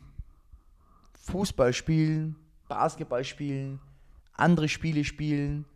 Wir, wir haben nicht mehr diesen Verdrängungsmarkt, wo wir uns so sehr auf das Marketing konzentrieren und auf den Verkauf, sondern wir, konzentri- wir, wir, wir konzentrieren uns viel mehr auf Innovation. Ja, weniger Ellbogengesellschaft. Genau, weniger Ellbogen, sondern viel mehr Innovation. Mhm. Also viel mehr Forschung, Entwicklung. Es ist mehr die, der Fokus auf Ideen. Mhm. Ja. Dann, wir sind in der, in der Politik, sind wir an dem Punkt, dass alle Menschen eine Bildung bekommen, dass sie Politik verstehen und dass dann alle komplett auf einem gleichen Wissensstand entscheiden können und dann wirklich Gremien wählen mit Menschen, die wirklich das Beste für den Planeten wollen und nicht einfach nur sich selber wieder reinwählen wollen. Mhm, Ja, also wir sind da wirklich in einer Situation drin, wo, wo, wir, wo wir das Sinnvolle tun.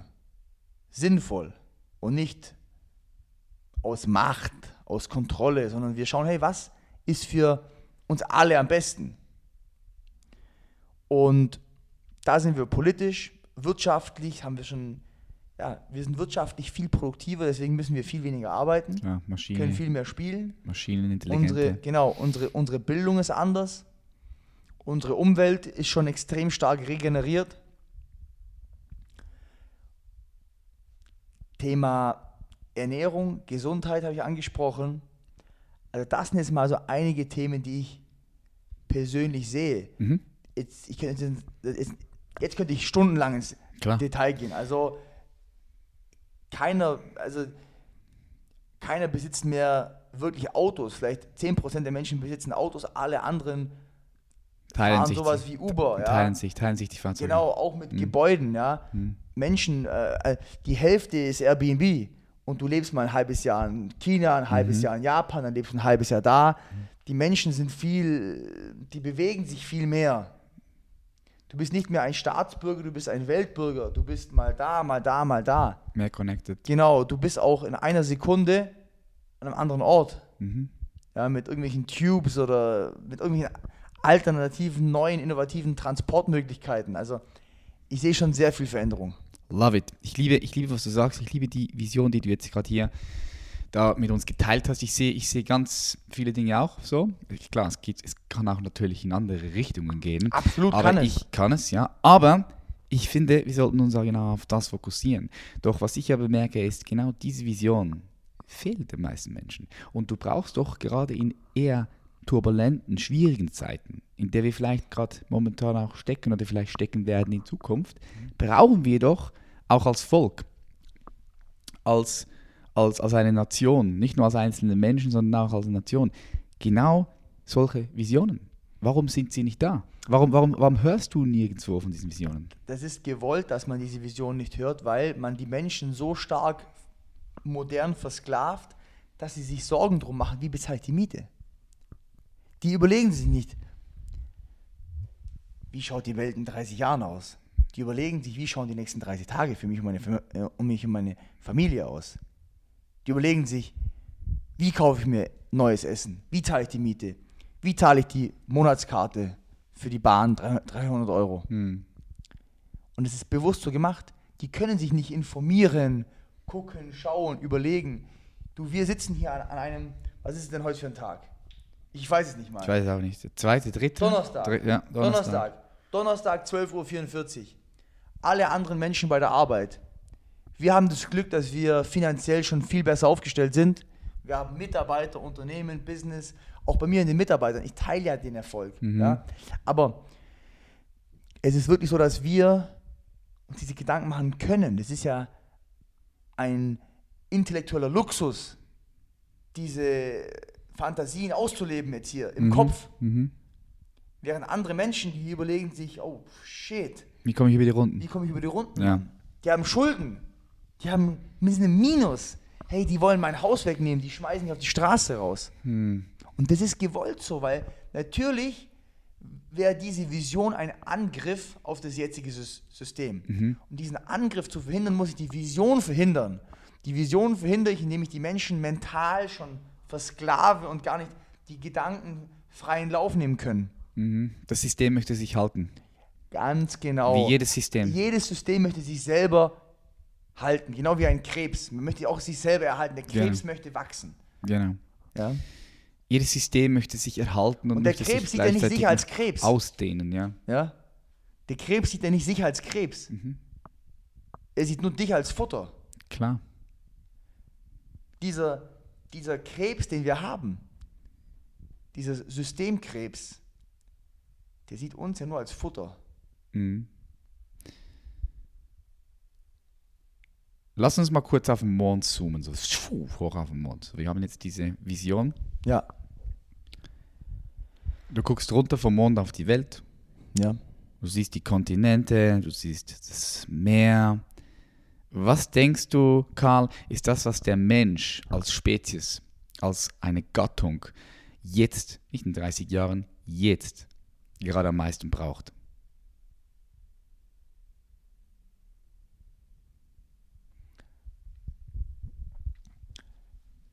Das wären Dinge, die sehr basic sind, denn wie ich eben gesagt habe, die Menschen sind ja modern versklavt. Was die jetzt erstmal brauchen würden, wäre ein Steuersystem, wo man erst ab 3000 Euro Einkommen erst Steuern bezahlt, zum Beispiel jetzt in Deutschland. Mhm. Weil dann wären wieder so 80 Prozent der Menschen aus den gröbsten finanziellen Schwierigkeiten raus und könnten wenigstens mal jeden Tag sich eine halbe Stunde Gedanken machen über das politische System, in dem wir sind. Mhm. Deswegen spreche ich auch so viel von Geld. Weil Geld ist in dem Fall die Wurzel von sehr viel Übel. Der Mangel von Geld. Mhm. Gut. Ja. Also direkt worldwide, also wir bleiben jetzt auch in Deutschland, aber ja. worldwide wäre es, wie kann man das formulieren? Ein anderes Geld- und Steuersystem, weil das ist, ja. das ist das, was die Menschen, also wenn man sich... Wenn so man kann man es formulieren, ja. Ein anderes Geld- und Steuersystem, das ist das, was die Menschheit momentan noch gerade am meisten genau, braucht, das ist das, was du sagst. Genau, ja. weil, weil das ist das, was die Menschen versklavt, das Geld und das Steuersystem und das Zinseszinssystem. Also wenn man sich mal den Dokumentarfilm anschaut, Gib mir die Welt plus 5, da wird das Ganze erklärt. Das habe ich auch bei mir auf dem zweiten YouTube-Channel hochgeladen. Also Gib mir die Welt plus 5 von, von Karl S., wo ich es noch ein bisschen kommentiere. Und da sieht man, wie das Geldsystem, was es eigentlich für ein Betrug ist, ja, hm. am Menschen. Hm. Ein Verbrechen am Menschen. Ein Verbrechen am Menschen. Ja. Hm. Trotzdem musst du es zuerst gewinnen, bevor du es entfernen kannst. Mhm. Du darfst nicht jetzt sagen, oh, das Geld ist schlecht und nee, deswegen nee, steige ich aus. Du, das ist ja? wichtig. Du, du, das ist, ja, ich, ich, das, du musst erst etwas haben, yes. bevor du es überhaupt wieder loslassen kannst. Ja, weil, weil ansonsten, ansonsten, so. ist, ja, ansonsten ja, ist es, es ist, nicht so. real, ja. Genau, ja. Ja, muss es erfahren haben, muss es in dir gefunden haben auch, ja. Mhm. Letzte Frage. Ja. Kommen zum Ende. So stell dir vor, du kannst ein Werbeplakat designen. Dieses Werbeplakat ist überall zu sehen. Mhm. Times Square, Berlin, München, in Zürich mhm. hier, aber auch in Rio de Janeiro, Moskau, mhm. Kopangan. Das ist auf der fucking ganzen Welt und du hast die Möglichkeit, dieses Werbeplakat so zu designen, wie du möchtest. Du kannst einen Spruch darauf klatschen. Was ist deine Message? Wie designst du und planst du dieses Werbeplakat? Was haust du da drauf? Also, dieses Werbeplakat würde ich, würde ich folgendermaßen designen. Wie viele Sätze dürfen da draufstehen? Wie viele Wörter dürfen das sein? It's, your, it's yours. Also ich würde, ich würde erstmal den Menschen, es ist natürlich ganz schwierig, weil wir haben natürlich in Deutschland, in Rio, im Kongo, in USA, in Japan überall ein anderes Level der Bildung und des Bewusstseins und des Verständnisses. Das musst du berücksichtigen. Das muss man berücksichtigen. Das heißt also, ich würde sagen, es gibt kein Links und Rechts. Es gibt nur ein Oben und Unten. Und du musst den Weg für dich finden, nach oben zu kommen. Das schaffst du aber nur in der Gruppe. Das heißt also, treff dich jetzt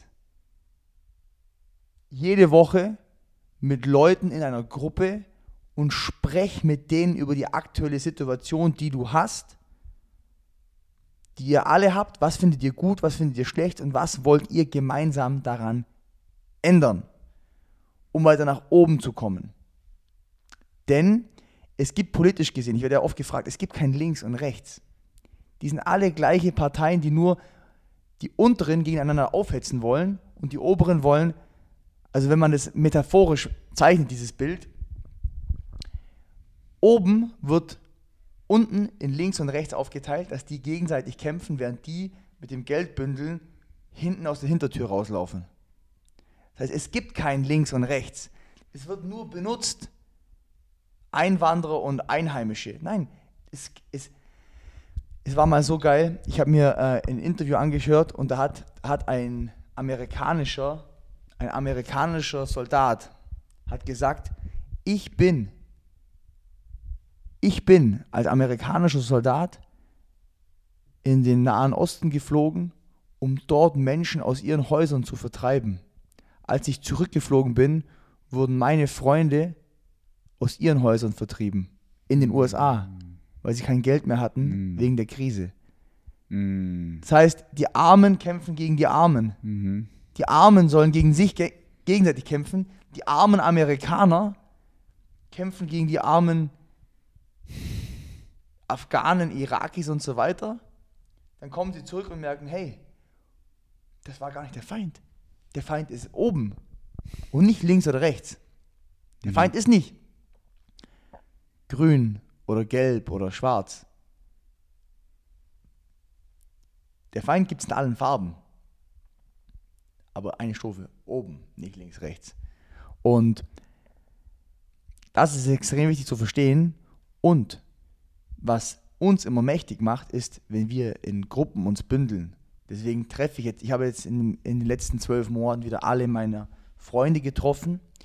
Und ich mache jetzt auch wieder sehr viele Events. Und ich werde auch jetzt äh, immer nach und nach anfangen, wirklich eine Art, ja, also Gruppen, Events etc. auch mit politischen Punkten, mit all diesen Punkten zu machen, weil wir müssen uns wieder treffen. Das ist das große Problem. Hm. Wir sind nur noch in Facebook-Gruppen, Social Media, es gibt keine Stammtische mehr, wir sind nur noch beim Arbeiten. Es gibt keine Gruppen mehr mit einer Unterhaltung. Hm. Weil im Austausch auch. Und das ist wichtig. Also das ist Und ich würde auf diesem. Plakat die Menschen dazu anregen, sich in Gruppen zu treffen und sich auszutauschen. Love it. Ladies and Gentlemen, Karl S. Wo können dich die Zuhörerinnen und Zuhörer finden, wenn sie mehr von dir erfahren wollen?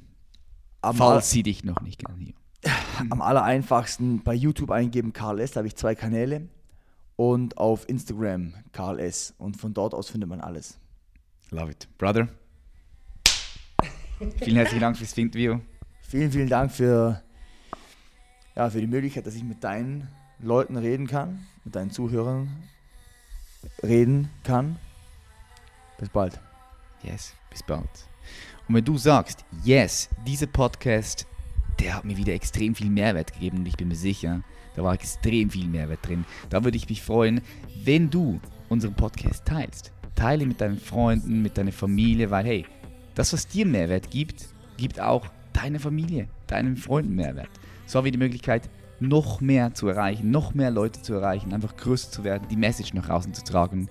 Ich würde mich auch freuen, wenn du das Ganze über Social Media teilst, mach eine Instagram Story, Story verlink mich. Habe immer wieder Freude, wenn du mit mir interagierst, sprich, schreib mir einfach eine DM und wir sind verbunden. Herzlichen Dank, dass es dich gibt. Herzlichen Dank, dass du immer wieder committed bist und hier zurückkommst, zweimal in der Woche, reinhörst, etwas tust für dein persönliches Wachstum, für deine Potenzialentfaltung. Und ich sage bis zum nächsten Mal. Much love. Peace.